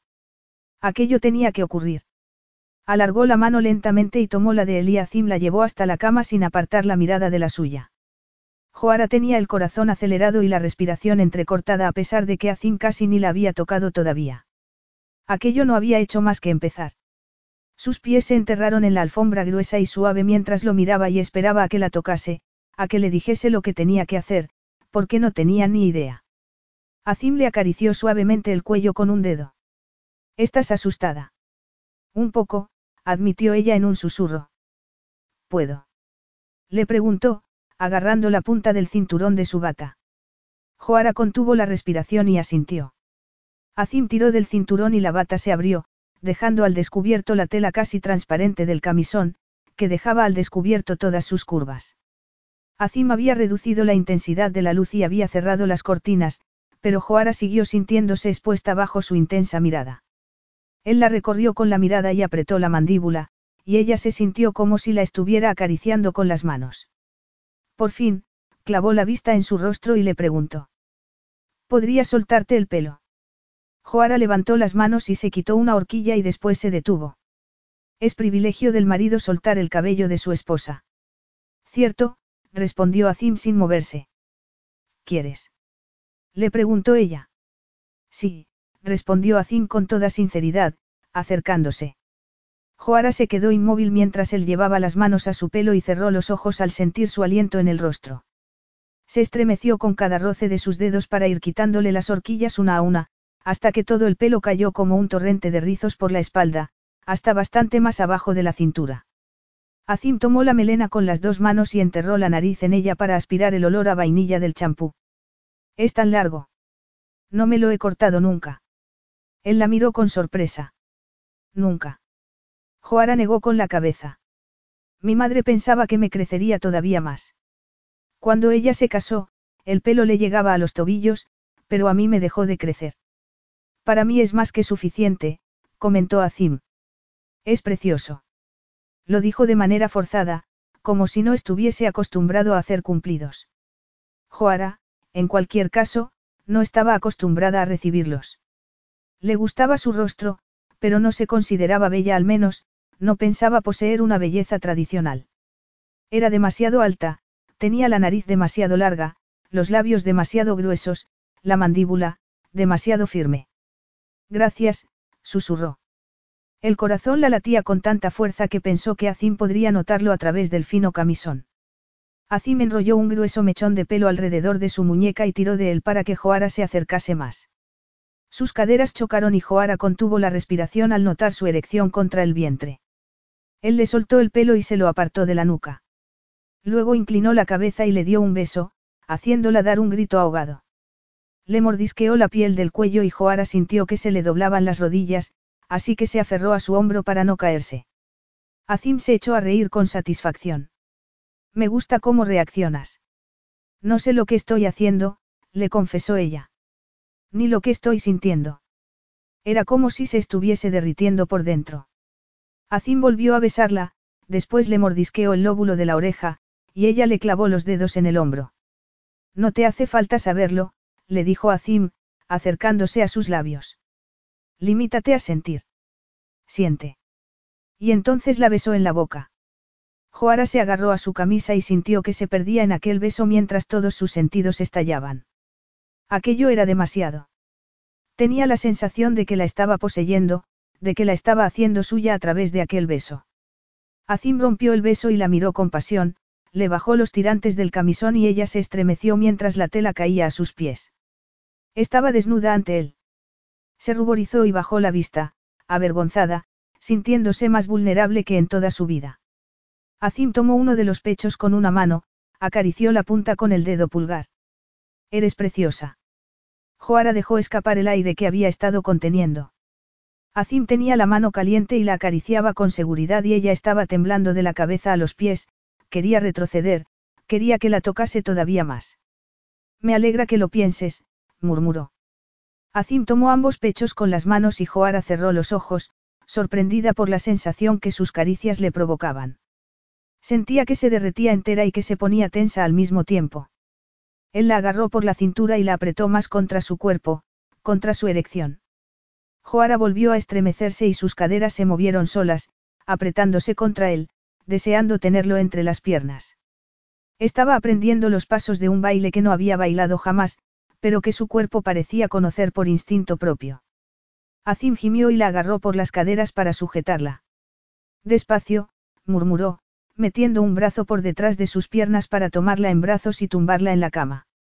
Joara se apretó contra las sábanas de seda, consciente de su desnudez. Y abrió mucho los ojos cuando Azim empezó a desvestirse, dejando al descubierto su bronceado pecho y un torso digno de una estatua griega por su perfecta musculatura.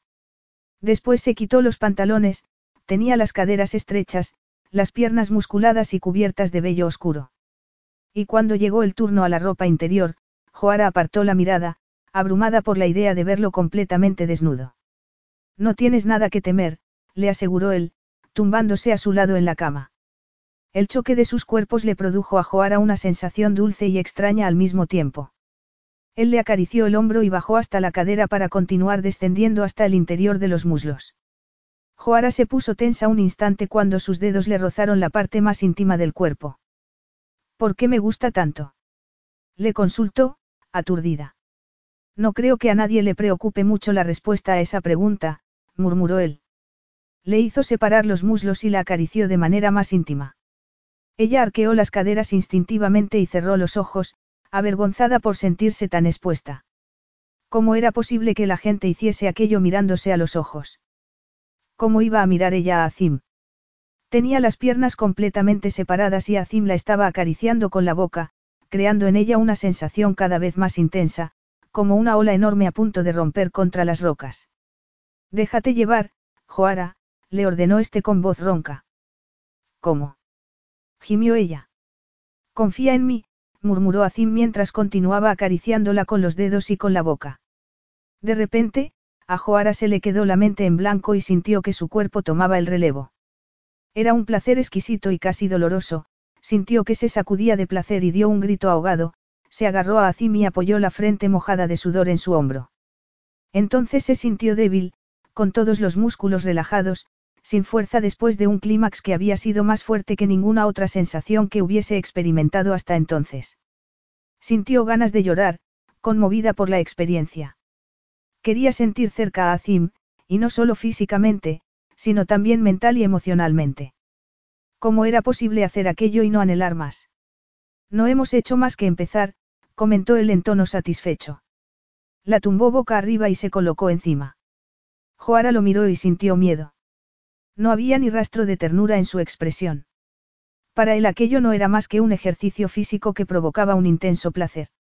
Y si bien el cuerpo de Joara estaba preparado, su mente se bloqueó, pensó que necesitaba de Azim algo más que aquello. Se puso tensa, se agarró a sus hombros mientras él apretaba la erección contra su vientre. Comprimió los labios mientras Azim empezaba a penetrarla. Los ojos se le llenaron de lágrimas ante aquella invasión que le resultó inesperada, excesiva. Ni las películas ni los libros le hacían justicia. Nadie le había contado que fuese una experiencia tan abrumadora.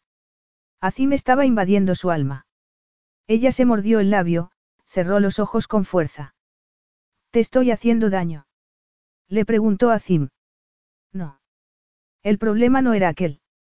La sensación de tenerlo dentro era extraña, pero no le hacía daño. Y, no obstante, Joara tenía todavía más ganas de llorar, su mente se resistía a aquello, su cuerpo le pedía más, sus caderas se levantaban para recibirlo. Azim la penetró por completo, la hizo suya en aquel momento.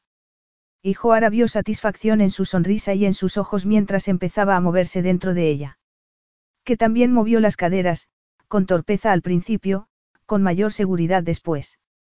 Cada golpe le produjo una ola nueva de placer, hasta que no pudo pensar ni sentir nada más, hasta que su cuerpo acalló totalmente las protestas de su mente. Entonces llegó al clímax y gritó. Azim se quedó un instante más sobre su cuerpo y Joara le acarició el pelo y buscó en él la clase de intimidad que sabía que Azim no quería darle. Le acarició la espalda y entonces él se levantó de la cama bruscamente y se puso una bata en un momento, despareció dentro del baño, dejándola sola cuando su cuerpo todavía no se había recuperado de la sensación de saciedad. Capítulo 12. Azim estudió en el espejo del baño su rostro ruborizado, sus ojos brillantes, y se preguntó por qué no se sentía más orgulloso. Había conseguido que Joara respondiese como había sabido que respondería. Se había sentido satisfecho al verla llegar al orgasmo. Y después, también él había sentido placer. Había sacado de la experiencia exactamente lo que había querido. Y, no obstante, no podía dejar de pensar en la mirada inocente de Joara. De repente, sentía que el momento más íntimo que habían compartido había sido mientras él le quitaba las horquillas del pelo. Se lavó la cara para intentar borrar de su mente lo que aquel momento le había hecho sentir. Se dijo que era evidente que tenían química. Eso era bueno, les vendría bien para el matrimonio. Y por el momento no debía preocuparse por nada más. Cuando volvió al dormitorio, Joara se había puesto el camisón y el pelo oscuro le tapaba el rostro. Estaba tumbada de lado, de espaldas a él, hecha un ovillo bajo las sábanas. Azim dudó. ¿Estás bien? Le preguntó en voz baja. No te habré hecho daño. Ella sacudió la cabeza y Azim, sin pararse a pensarlo, se sentó en la cama y le acarició el pelo, metiéndole un mechón detrás de la oreja para poder verle la cara. Vio el rastro de las lágrimas en sus mejillas y apartó la mano. Has dicho que no te había hecho daño. No me lo has hecho. Entonces, ¿por qué lloras? No lo sé, admitió ella en voz baja. Qué tontería, ¿verdad? Él no supo si era una tontería o no, pero no le gustó. No me gusta ver a una mujer llorar después de haberle hecho el amor, le dijo, dándose cuenta de la frialdad con la que le estaba hablando. En realidad, nosotros no hemos hecho el amor, no. Comentó ella. Azim se quedó inmóvil, consternado por su insinuación. Sé que me estoy comportando como una idiota, añadió Joara. Sé que no me amas. ¿Cómo vas a amarme? En realidad, no nos conocemos. Y yo tampoco te amo a ti. Ni siquiera quiero amarte. Aquello lo tranquilizó y lo enfadó al mismo tiempo.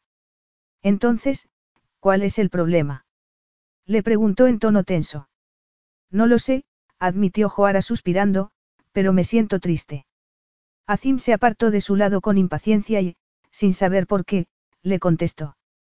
Es una experiencia emocionalmente fuerte para cualquier mujer, supongo. Aunque no lo había sido para ninguna de las mujeres con las que se había acostado hasta entonces. Aunque Joara era diferente, virgen, inocente e ingenua. Era normal que se sintiese así. Sí, respondió ella, suspirando, pero no para los hombres. No suele ocurrir, no. Al menos, a él no le pasaba. ¿Has estado enamorado alguna vez?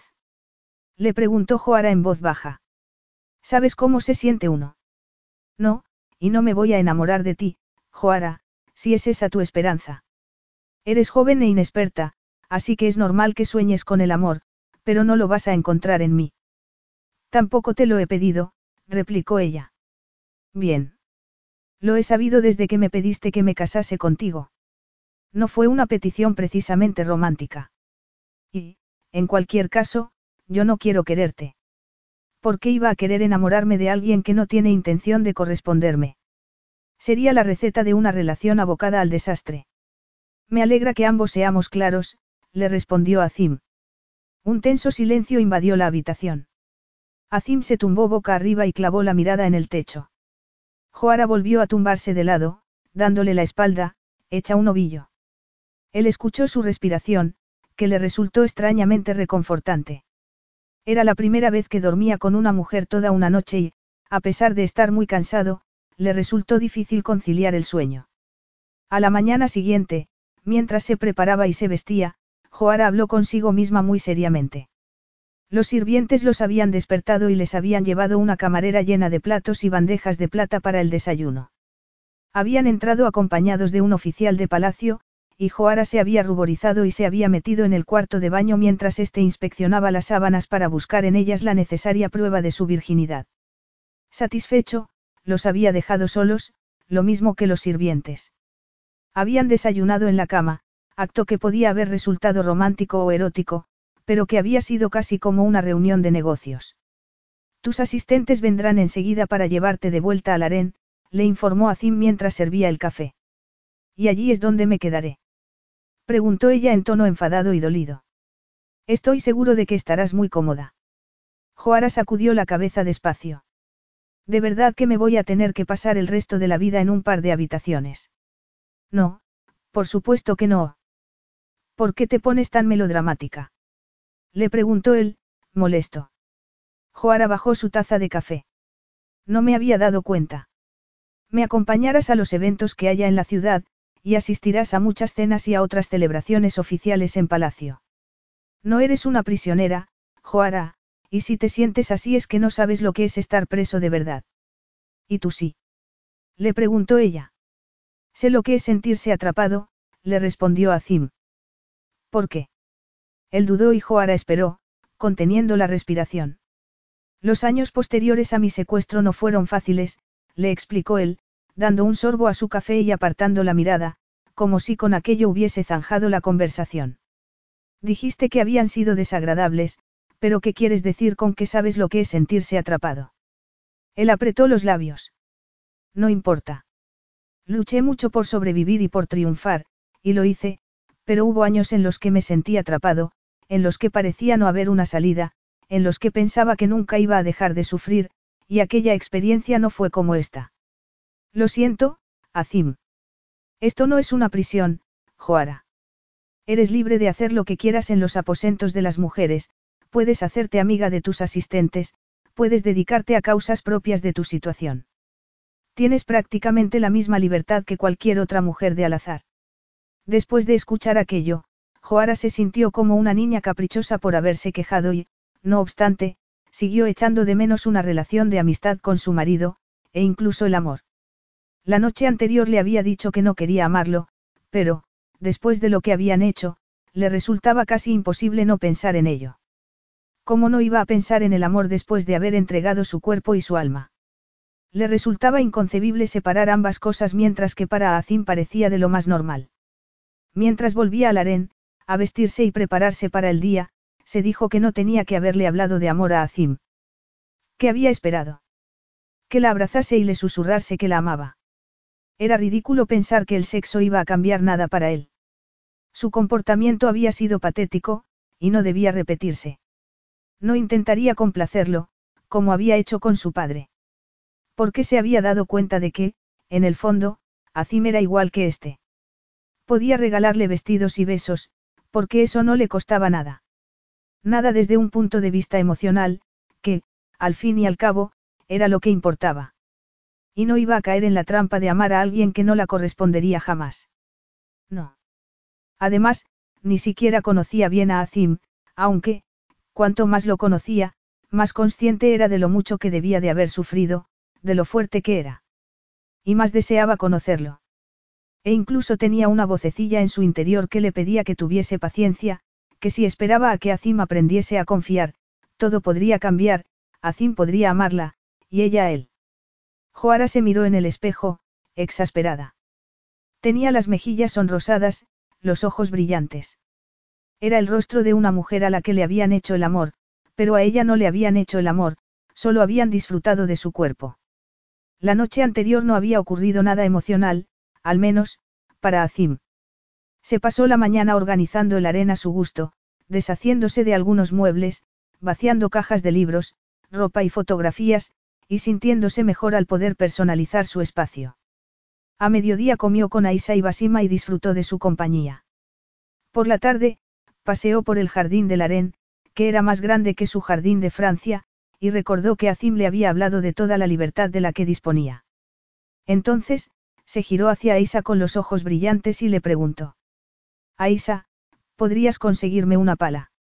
Azim se pasó el día en su despacho, reunido con Malik y con otros oficiales, intentando concentrarse sin éxito. No podía dejar de pensar en Joara y de revivir los mejores momentos de su noche anterior. Debes de estar cansado, comentó Malik en tono malicioso. Estoy bien, replicó él. Ha sido tu noche de bodas, hermano. Es completamente aceptable que admitas una leve fatiga. Yo diría que es, incluso, lo que se espera de ti. Le habló en tono afable y Azim recordó la camaradería que habían compartido. De no haber sido secuestrado, de no haberse convertido en una persona tan dura, habría compartido unas risas con su hermano, habría admitido que estaba agotado, pero en esos momentos se sintió molesto, a la defensiva y triste. Admito que estoy un poco cansado, le dijo en tono tenso, pero, más que nada, por el jet lag. Malik sonrió y se sentó enfrente de él para discutir las nuevas políticas para la industria del turismo en su país. Por supuesto. Al final de la tarde Azim ya no podía más. Llevaba todo el día diciéndose que no iría a buscar a Joara, que pediría que fuese a su habitación por la noche, lo normal en un sultán recién casado. No le demostraría que la necesitaba, porque no la necesitaba y no quería mostrarse débil delante de nadie. Aún así, al terminar la reunión con varios diplomáticos, se excusó y fue hacia el harén, lugar en el que no había estado desde niño, visitando a su madre. De repente, recordó a su madre en el jardín del harén, observando los peces del estanque, con un brazo alrededor de los delgados hombros de su hijo. Había fallecido cuando él tenía seis años y desde entonces se había cerrado el harén. La vida de Azim había cambiado cuando su abuelo había tomado las riendas de su educación, decidido a eliminar cualquier rastro de debilidad o de sentimiento, apartando a Malik de su vida. Su padre, roto de dolor, se había convertido en la sombra de un hombre, incapaz de interesarse por ninguno de sus hijos. Y, así, durante ocho años, Azim había aprendido a ser duro, rápido y fuerte. Y después lo habían secuestrado y había aprendido a ser duro de verdad. Alteza. exclamó una sirvienta al abrir las puertas del harén. Si viene en busca de su Alteza. Sí. Está en el jardín. Azim se dirigió al jardín y vio a Joara arrodillada frente a un lecho de flores, cavando con entusiasmo. Vamos a necesitar otra bolsa de compost antes de poder plantar, Aisa, dijo. Ojalá el sistema de riego fuese mejor. No soy Aisa, respondió él. Ah, gritó ella, girándose, sobresaltada. No esperaba verte. Basima me dijo que no me harías llamar hasta por la noche. Quería saber cómo estabas. Ella sonrió. Estoy bien. Ocupada, añadió Azim. Este jardín era muy apreciado, en particular, por sus rosas. ¿De verdad? Preguntó ella. Tenía que haber preguntado antes de quitarlas, aunque no las he estropeado, las voy a plantar al otro lado. Las rosas me dan igual, le dijo él. Me gusta ver que estás ocupada. Me dijiste que tenías un jardín en Francia. Sí, sobre todo con plantas medicinales. Como el aceite que utilizaste para mi dolor de cabeza. Sí. Él tomó su mano y la hizo incorporarse. Tienes la nariz sucia, comentó, limpiándosela. Debo de estar hecha un desastre. Estás preciosa, admitió Azim, besándola. Ella se apartó, frunció el ceño. ¿Qué ocurre? Le preguntó Azim. Nada, me alegro de verte, le respondió ella, sonriendo. Bien, le dijo él volviendo a besarla, más apasionadamente. Podrían vernos. Las puertas están cerradas y tus asistentes saben que no deben molestarnos. Azim había metido la mano por debajo de su falda y la subió por los muslos hasta llegar a la ropa interior. Ella le apartó la mano. No. No. A ella le brillaron los ojos con timidez. Si vamos a, entonces, yo también quiero tocarte. Azim se sintió aliviado. Le gustó que Joara lo desease. Lo deseaba tanto como él a ella. Se sentó en el banco que tenían al lado, feliz, excitado. Adelante, por favor. Joara lo miró con sorpresa. Dudó. Aunque en realidad era cierto, quería tocarlo. Quería ver si respondía a sus caricias del mismo modo que ella había respondido a las de él la noche anterior. Quería darle placer y, no obstante, no sabía por dónde empezar. ¿No estarás asustada, Joara?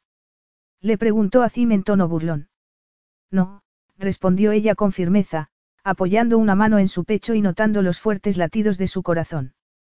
Azim la miró a los ojos. Bueno, esto ya es un comienzo. Sí, respondió ella, concentrándose en desabrocharle la camisa porque era incapaz de mirarlo a los ojos. Dejó su maravilloso pecho al descubierto y pasó los dedos por él, desde la garganta hasta el ombligo. Solo tienes que tocarme para encender mi deseo, le dijo él. Bueno, en realidad ni siquiera hace falta que me toques, con una mirada es suficiente, soy todo tuyo. Tuyo. Joara quería que fuese suyo. Si era sincera consigo mismo, quería que fuese suyo en más aspectos que aquel, pero se conformaría con aquello por el momento. Y disfrutaría. Se sentó a horcajadas sobre su regazo y se levantó el vestido. A Azim le brillaron los ojos y se sonrojó. Ella notó su erección y recordó que ya había estado sentada así sobre él, pero que en esa ocasión le tocaba a ella acariciarlo íntimamente. Creo que esto me gusta, admitió Azim. Había llegado el momento de la verdad. Joara le bajó la cremallera de los pantalones y lo acarició, maravillada con su propia valentía y con la suavidad de su piel. Sí, me gusta mucho, murmuró Azim, pero no olvides terminar lo que has empezado. Joara se dijo que podía hacer aquello. Eso pretendo, le respondió. Entonces, se puso de rodillas y, apartando la ropa interior, se hundió en el higimio. La sensación es diferente, comentó. Él se echó a reír y movió las caderas. ¿Pero te gusta? Sí, sin duda. Sin duda. Un rato después, cuando ya ambos se habían calmado y estaban tomando un refresco que Azim había hecho llevar, Joara se maravilló de su propio atrevimiento. Y, sentada bajo la luz del sol con el brazo de Azim alrededor de sus hombros, pensó que hacía mucho tiempo que no era tan feliz. De repente, se sentía esperanzada y había decidido que no quería vivir como su padre. No quería proteger su corazón y quedarse sola, como Azim había estado durante tanto tiempo. Quería más, aunque le doliese. ¿Por qué la medicina natural? Le preguntó él mientras jugaba con un mechón de su pelo. Nuestra cocinera, Lucille, me enseñó a preparar remedios naturales para intentar aliviar los dolores de mi madre. Así que planté un jardín con su ayuda y empecé a leer libros al respecto. ¿Y funcionó con tu madre? En ocasiones, respondió. Tenía unos dolores de cabeza terribles, por eso me di cuenta de que a ti te pasaba igual. Y además estaba, como aletargada. ¿Y sabes cuál fue la causa? Joara dudó, sabiendo que entraba en terreno pantanoso. Mi padre nunca la amó, empezó. O eso me dijo a mí mi madre. En esos momentos, comprendió las quejas de su madre, vivir sin amor era terrible. Se preguntó qué haría si no conseguía que Azim llegase a enamorarse. ¿Y si se enamoraba ella y terminaba como su madre? Y ella sí lo amaba. Sí, o eso decía. También tuvo varios abortos, que fueron muy duros para los dos, sobre todo para mi padre, que quería un hijo varón. Supongo que yo no fui precisamente un buen premio de consolación. Para mí ha sido todo un premio, le dijo a Zim, acariciándole la mejilla. A ella la invadió la emoción. No dudó en ningún momento de la sinceridad de Azim y se sintió encantada de poder escuchar aquello. Y, no obstante, no quería ser un premio. Quería ser su compañera, su amante, su alma gemela. Se dio cuenta de que se estaba enamorando perdidamente de su marido y que quería, con desesperación, que él la correspondiese. Y la posibilidad de que eso ocurriese fue suficiente para hacerla sonreír. Capítulo 13. Vamos a viajar a Najavi. Azim estaba en la puerta de la destilería, muy serio. A Joara le dio un vuelco el corazón, cosa que le ocurría siempre que veía a su marido. Llevaban tres semanas casados y a pesar de que era muy poco tiempo, tenía la sensación de haber vivido siempre así. Habían entrado en una plácida rutina con la que Joara estaba contenta. Ella trabajaba casi todas las mañanas en el jardín y solía ver a Azim por las tardes, cuando él se pasaba por el harén. Cenaban juntos y, después, pasaba la noche en su cama. Era más, mucho más, de lo que había esperado tener en aquel matrimonio de conveniencia y, no obstante, no era suficiente. Azim se mostraba atento y era muy buen amante, aunque solía salir de la cama y vestirse en cuanto habían terminado. Hablaban juntos de ideas, de política, de arte, y casi de todo menos de ellos mismos. Al menos, Azim nunca hablaba de él, y Joara había aprendido a no preguntar. El día después de haber ido a verla al jardín, Azim había ordenado que le llevasen todo lo que pudiese necesitar para transformar aquel lugar tan bien podado y perfecto en un santuario salvaje y anárquico, como el que Joara había tenido en Francia. También había hecho que se convirtiese una de las habitaciones del harén en una destilería con todo lo necesario para preparar aceites esenciales y ungüentos. Aquel detalle había conmovido a Joara y le había dado esperanza. Ana Javi. Preguntó. ¿Dónde está eso? En el desierto. Tengo que ir a visitar a las tribus del desierto y asegurarles que les soy leal. ¿Y yo? Tengo que hacer el papel de esposa devota. Eres una esposa devota, le dijo él, esbozando una sonrisa, pero, sí.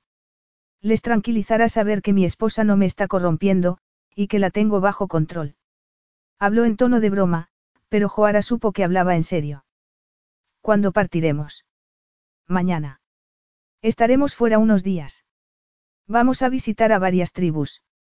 Y han planeado distintas celebraciones para nosotros. No obstante, será un viaje duro. El interior de Alazar es bastante escarpado y hay pocas carreteras. Basima te ayudará a hacer la maleta. ¿Y qué haré yo cuando estemos allí? Preguntó Joara con cierta aprensión. Puedes fijarte en mí, le dijo Azim. Es importante, Joara.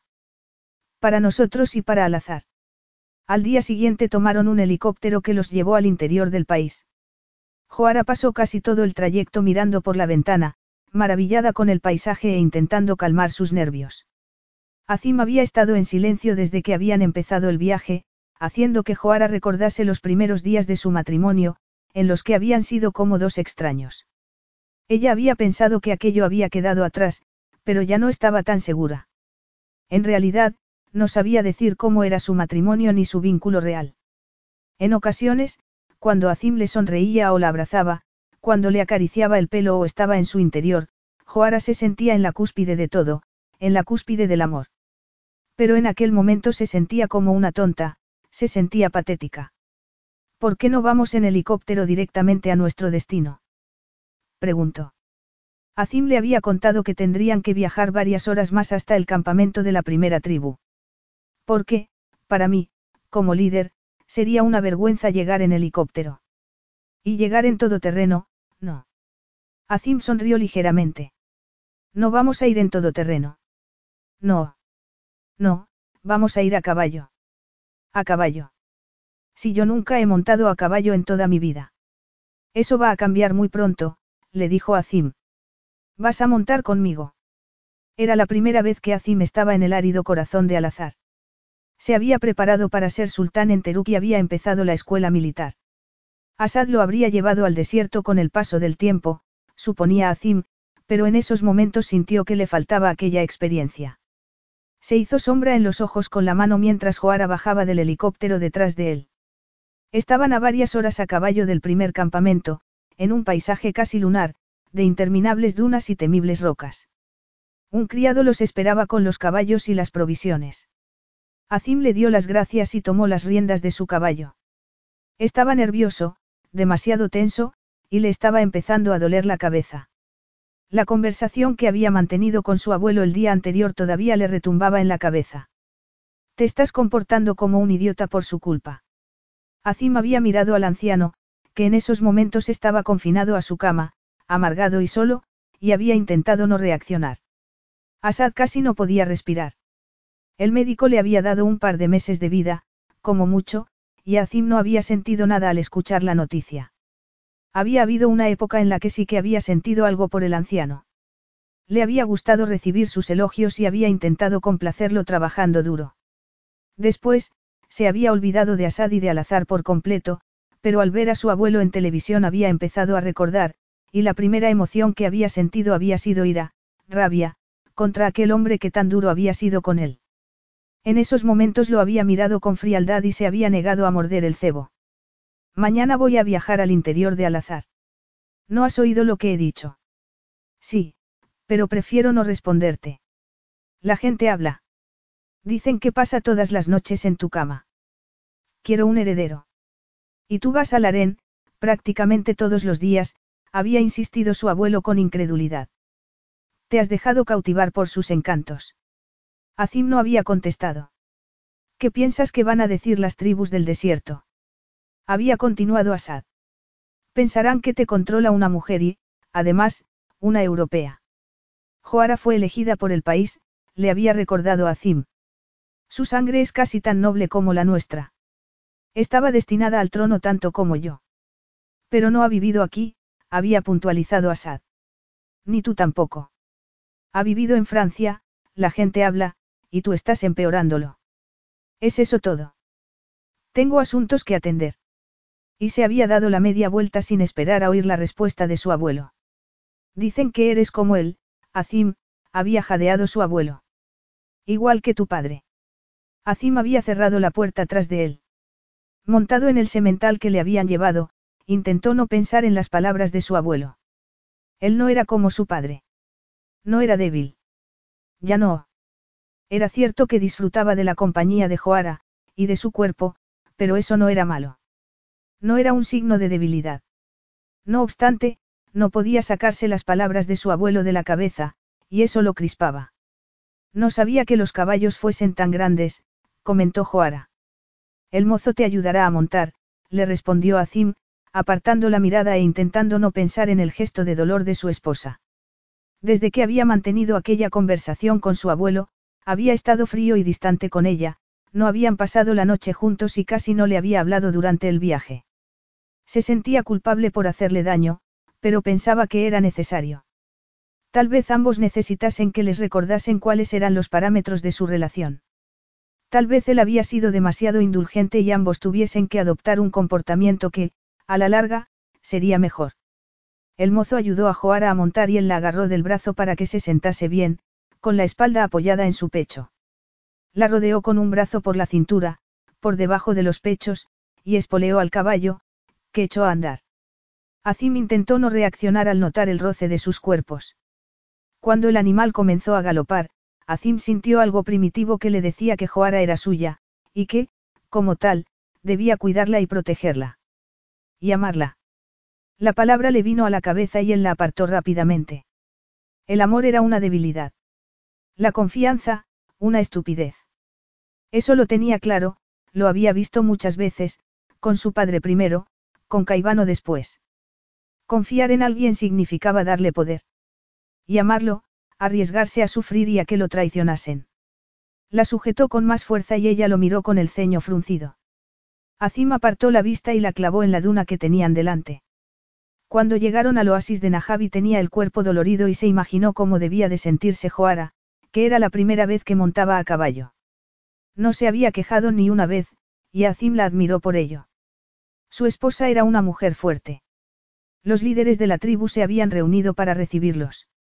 Había tensión en el ambiente, y una cierta hostilidad. Joara se había quedado detrás de él, con la cabeza agachada para no cruzar su mirada con la de nadie, como se suponía que debía hacer. Aquello debía de haberlo llenado de satisfacción y alivio, pero en realidad lo molestó. No quería que Joara tuviese que ir detrás de él, la quería a su lado, con la cabeza erguida, sonriendo. Deseó acercarla, el impulso fue casi incontrolable, inquietante. Saludó a uno de los líderes que, después de un momento casi interminable, se inclinó ante él. Y Azim siguió pensando en Joara. Joara sintió la tensión y la hostilidad que reinaban en el ambiente mientras los líderes de la tribu se iban inclinando ante Azim con expresión grave y estoica.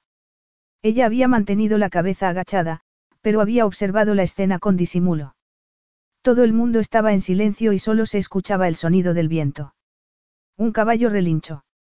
De repente, hubo un estallido de conversaciones y risas, un grupo de mujeres sonrientes, vestidas con coloridos y jabs, se acercó a ella. Los hombres golpearon a Azim en la espalda, como aceptándolo en su redil. Aliviada, Joara se dio cuenta de que el tenso momento de incertidumbre ya había pasado. Las mujeres la rodearon y, ante la sorpresa de Azim, ella se dejó llevar. Entraron en una tienda sin dejar de hablar, guiñándole el ojo mientras. Comentaban lo guapo que era el futuro sultán, riendo. Joara se contagió de aquel ambiente y empezó a hablar y a reír con ellas. Aunque también se preguntó por qué se había mostrado a Zim tan frío. Habían pasado horas montando a caballo juntos y ella se había sentido como un saco de patatas. Se preguntó si se estaría comportando así por las tribus del desierto o por decisión propia. Tal vez aquello fuese un reflejo de sus verdaderos sentimientos, o de la falta de ellos. La agasajaron con sarbat frío y con pastelitos de miel y la llevaron a una zona resguardada del oasis en la que se bañaron todas. Después de varias horas a caballo, Joara se alegró de poder quitarse la arena y el polvo del camino, aunque le diese vergüenza desnudarse delante de aquellas desconocidas. Las mujeres le dieron un vestido nuevo, de lino color crema bordado en púrpura y oro, digno de una princesa. Joara se dio cuenta de que estaban preparando una comida especial para Azim y para ella, el futuro sultán y su esposa. Y contuvo el aliento cuando las mujeres la llevaron hasta el círculo de hombres, que asintieron con aprobación al verla vestida de la manera tradicional. Ella buscó con disimulo al único hombre cuya opinión le importaba, pero cuando lo encontró se dio cuenta de que su gesto era inexpresivo, y apartó la mirada para que no se cruzase con la suya. ¿Qué estaba pasando? Joara estuvo triste el resto de la noche. Intentó sonreír y hablar con las mujeres que la acompañaban, pero estaba confundida y enfadada con Azim, por mostrarse tan distante, y molesta consigo mismo porque aquello la afectaba. Estaba haciendo lo contrario de lo que había querido hacer, se había dejado engatusar por Azim y se había hecho ilusiones con él. Después de la celebración, Joara se preparó para acostarse en la tienda que habían habilitado para Azim y para ella. Las numerosas almohadas, las flores, las velas, creaban un ambiente muy romántico, pero eran un desperdicio, porque Azim seguía con los líderes de la tribu. Joara tardó mucho tiempo en quedarse dormida, pero lo consiguió, aunque se despertó cuando Azim entró en la tienda. Se giró hacia él para recibirlo, pero Azim se quitó la túnica y se tumbó lejos de ella, dándole la espalda. Así que Joara se volvió a dormir. Se despertó durante la noche, sin saber por qué, y se dio cuenta que Azim no estaba allí. Después de dudarlo, decidió levantarse ella también, se puso una bata y salió de la tienda para buscar a su marido. El desierto estaba en silencio y Joara se movió por el campamento como una sombra. La luz de la luna teñía las dunas de plata, iluminaba a los caballos y la silueta de las tiendas. Guiada por el instinto, Joara fue hacia el oasis, que estaba apartado del campamento, y lo vio vacío. Así que ya se estaba marchando cuando oyó que alguien se metía en el agua, y pensó que Azim debía de estar bañándose en la zona más resguardada, donde ella había estado con las mujeres unas horas antes. Avanzó sigilosamente, con el corazón acelerado, y vio su cabeza primero, después los brazos y el musculoso torso. Se quedó allí, admirándolo, mientras salía del agua completamente desnudo, y no pudo evitar dar un grito ahogado. Azim se quedó inmóvil y miró hacia dónde estaba ella. ¿Se puede saber qué estás haciendo aquí? Capítulo 14. Joara había visto sus cicatrices. Las cicatrices que nadie veía. Él se ocupaba de que así fuera. Nunca se cambiaba de ropa en público porque no quería que viesen aquellas terribles marcas que eran el símbolo de una etapa de servidumbre en su vida. Desde que se había casado con Joara, se había asegurado de no enseñarle nunca la espalda desnuda. En esos momentos, a juzgar por la expresión de su rostro, de horror y pena, ya las había visto. ¿Cómo ocurrió? Le preguntó esta en un susurro, consternada. Azim salió del agua, tomó su camisa y se la puso. Joara alargó una mano. Azim. Me pegaron, le respondió. Como a un perro. ¿Quién? Él sacudió la cabeza con impaciencia. Estaba furioso y no sabía por qué. No sabía si estaba enfadado con Joara, porque lo había visto, o consigo mismo, por haber permitido que ocurriera, o incluso por tener aquellas cicatrices. O tal vez con Caivano, por lo que le había hecho. ¿Fue cuando te secuestraron? Preguntó Joara en voz baja. ¿Te pegaron? Habría sido fácil decirle que sí, que sus secuestradores le habían pegado y le habían marcado la espalda y el rostro. No obstante, no pudo mentir. No. Entonces, fue tu abuelo. No, respondió él. Mi abuelo puede llegar a ser muy cruel, pero jamás me habría marcado así. Alguien con sangre real no debería, no debería permitir que lo marcasen así, pensó, pero fue incapaz de decirlo en voz alta. No te compadezcas de mí, añadió. No lo soporto. No me compadezco de ti, le contestó Joara, pero siento que hayas tenido que sufrir. ¿Por qué no me lo quieres contar? Quiero comprenderte, Azim. Quiero saber. Está bien. ¿Quieres saberlo? Dijo él en tono duro. El hombre que me rescató del hospital, que aseguró que me conocía, que era mi tío, que me quería, el hombre que afirmó que yo me llamaba Rafael Olivieri, mentía. Eran todo mentiras. Aquel hombre vio a un chico vulnerable, sin recursos, sin amigos. Vio a un esclavo en mí. Incluso en esos momentos, veinte años más tarde, el recuerdo lo dejó sin aliento, todavía sentía vergüenza y dolor. Había considerado a Caivano como a un padre durante las semanas que había estado en el hospital. Caivano había hecho su papel, le había llevado regalos, lo había engañado. Y Azim, que estaba solo y lastimado, se había dejado engañar y lo había querido. ¿Y qué ocurrió? Preguntó Joara, horrorizada. Que me llevó a un garaje y me obligó a trabajar allí, sin pagarme, como un esclavo. Cuando intenté escapar, me ocurrió esto, le explicó, señalando su espalda. Joara estaba pálida, tenía la mandíbula desencajada. Estaba horrorizada. Y Azim deseó no habérselo contado, porque, como iba a mirarlo Joara de la misma manera después de aquello. Siempre vería las cicatrices, recordaría cómo se las habían hecho. Vería a una víctima en vez de a un hombre. ¿Y cómo escapaste de él? Preguntó Joara en un susurro. Tardé mucho tiempo. Caivano era un mafioso. Tenía amigos en los lugares más oscuros, lo que significaba que era casi imposible escapar. Tardé cuatro años en trazar un plan. Suspiró, le dolía el pecho, tenía un zumbido en los oídos. Lo emborraché y encontré pruebas de sus crímenes. Lo chantajeé para que me dejase en libertad, y utilicé el dinero que le había robado para hacer mi primer negocio inmobiliario. Y siempre vigilé mis espaldas. ¿Y qué le ocurrió a él? Preguntó Joara. Lo arruiné, dijo Azim sin ninguna emoción. Había dormido durante diez años con un cuchillo debajo de la almohada y un ojo medio abierto, siempre alerta. Cuando por fin había conseguido arruinar a Caivano, seis años antes, la venganza había sido fría, pero dulce, aunque no lo hubiese satisfecho del todo. Necesitaba que lo valorasen por lo que era, por ser el hombre en el que se había convertido. ¿Cómo lo arruinaste? Compré su negocio.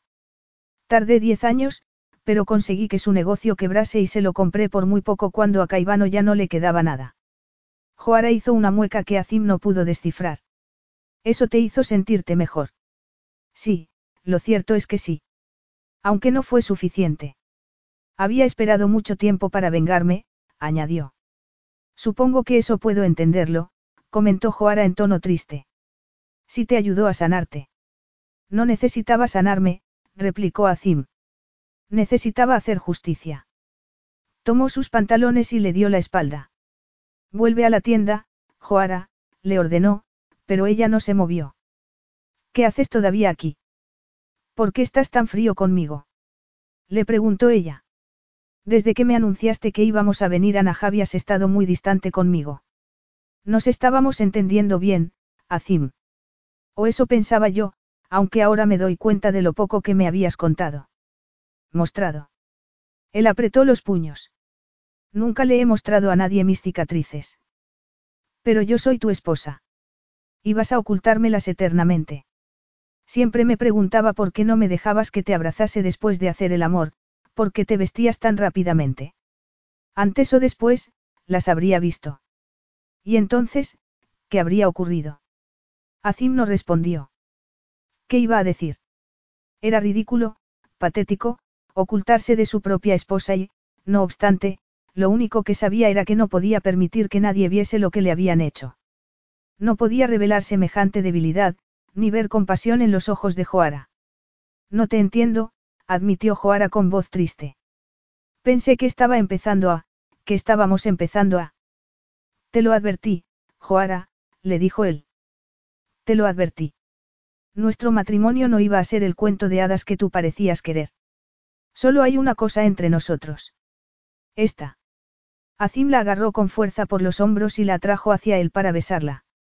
Lo que pretendió que fuese un cruel recordatorio, incluso un castigo, a Joara le encendió el alma e hizo que se derritiese por dentro. Esta se dijo que no iba a permitir que convirtiese sus encuentros sexuales en una venganza.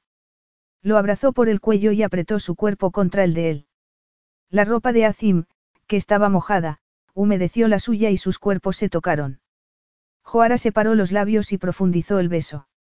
Azim gimió y Joara no supo si lo había enfadado todavía más o si había conseguido resquebrajar la armadura que su marido se había puesto mucho tiempo atrás.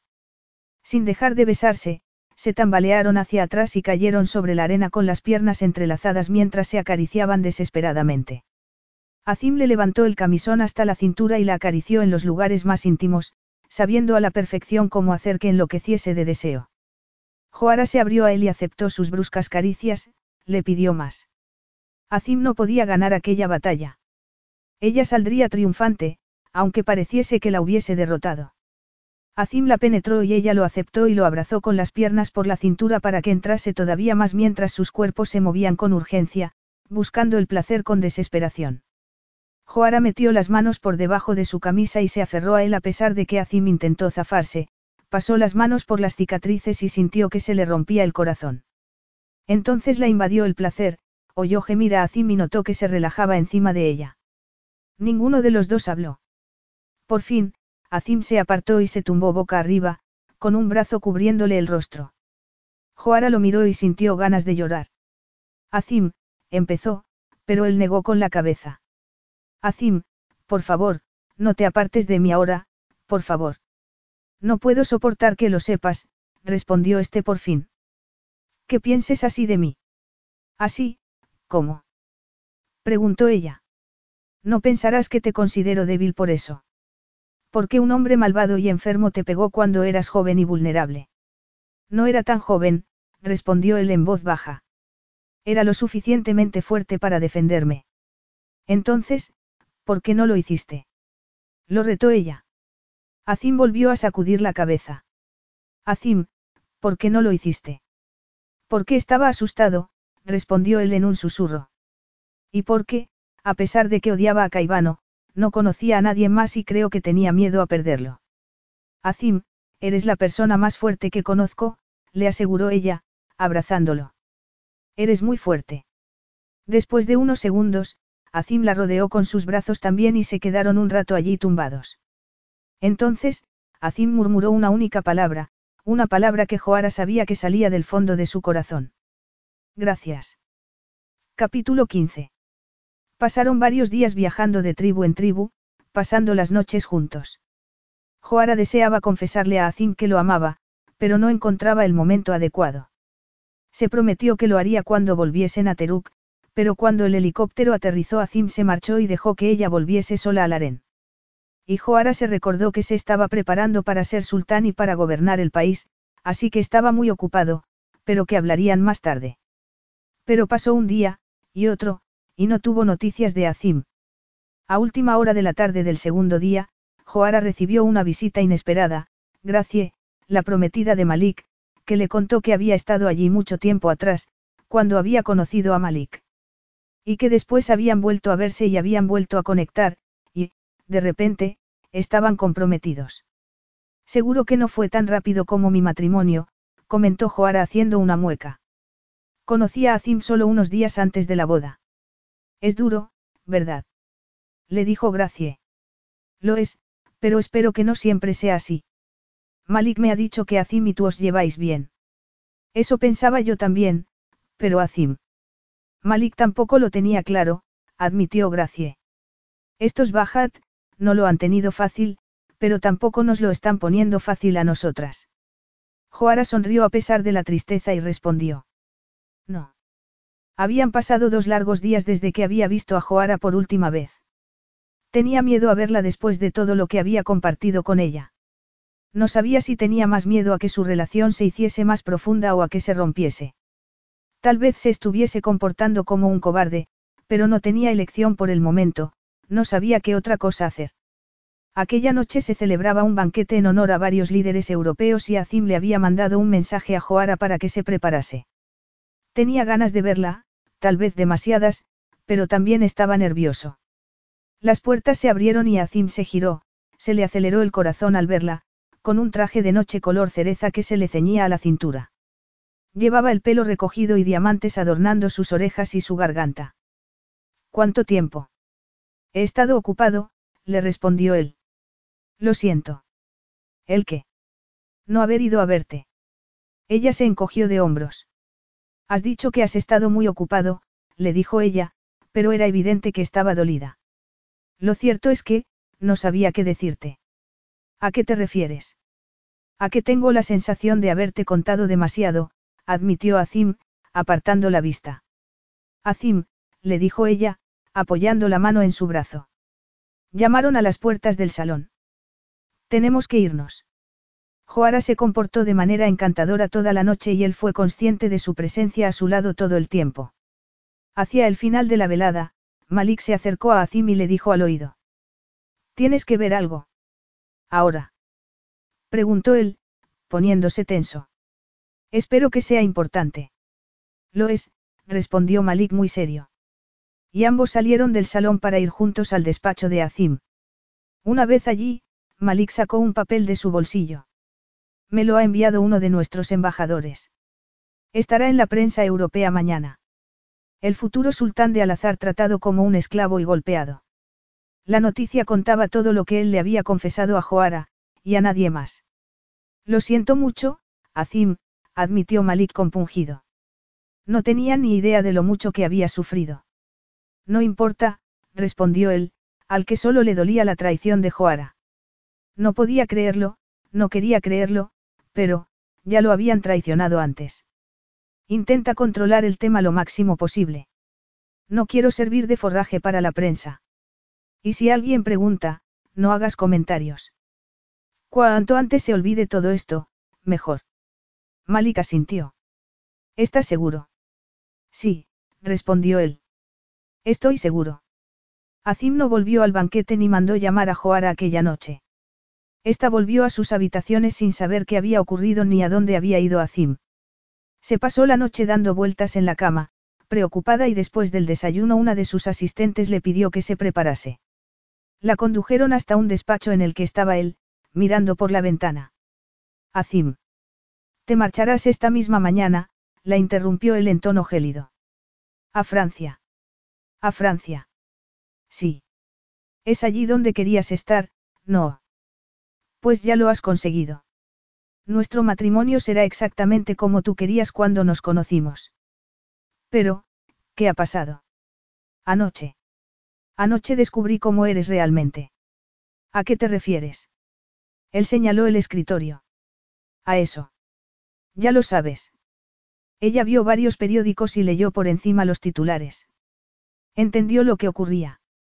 Piensas, piensas que yo tengo algo que ver con eso. Solo te lo he contado a ti, Joara, respondió él.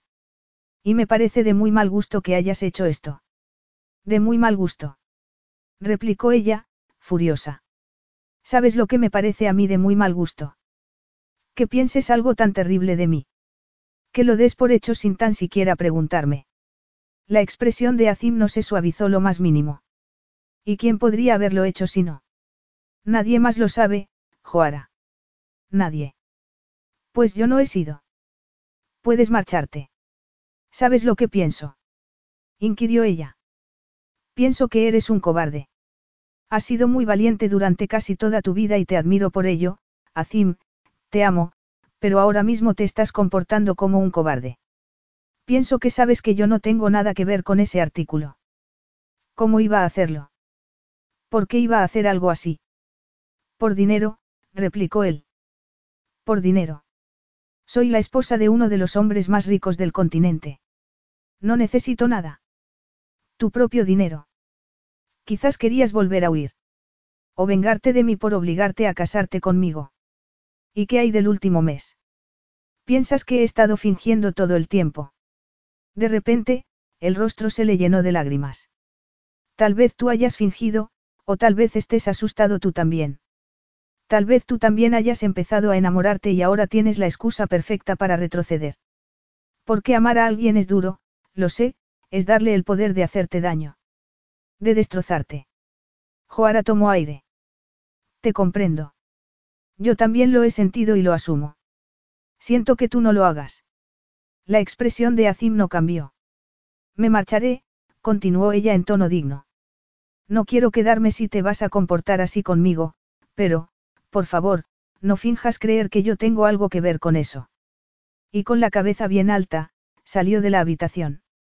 A Azim le retumbó el portazo en la cabeza. Llevaba horas con migraña, desde que Malik le había dado la noticia.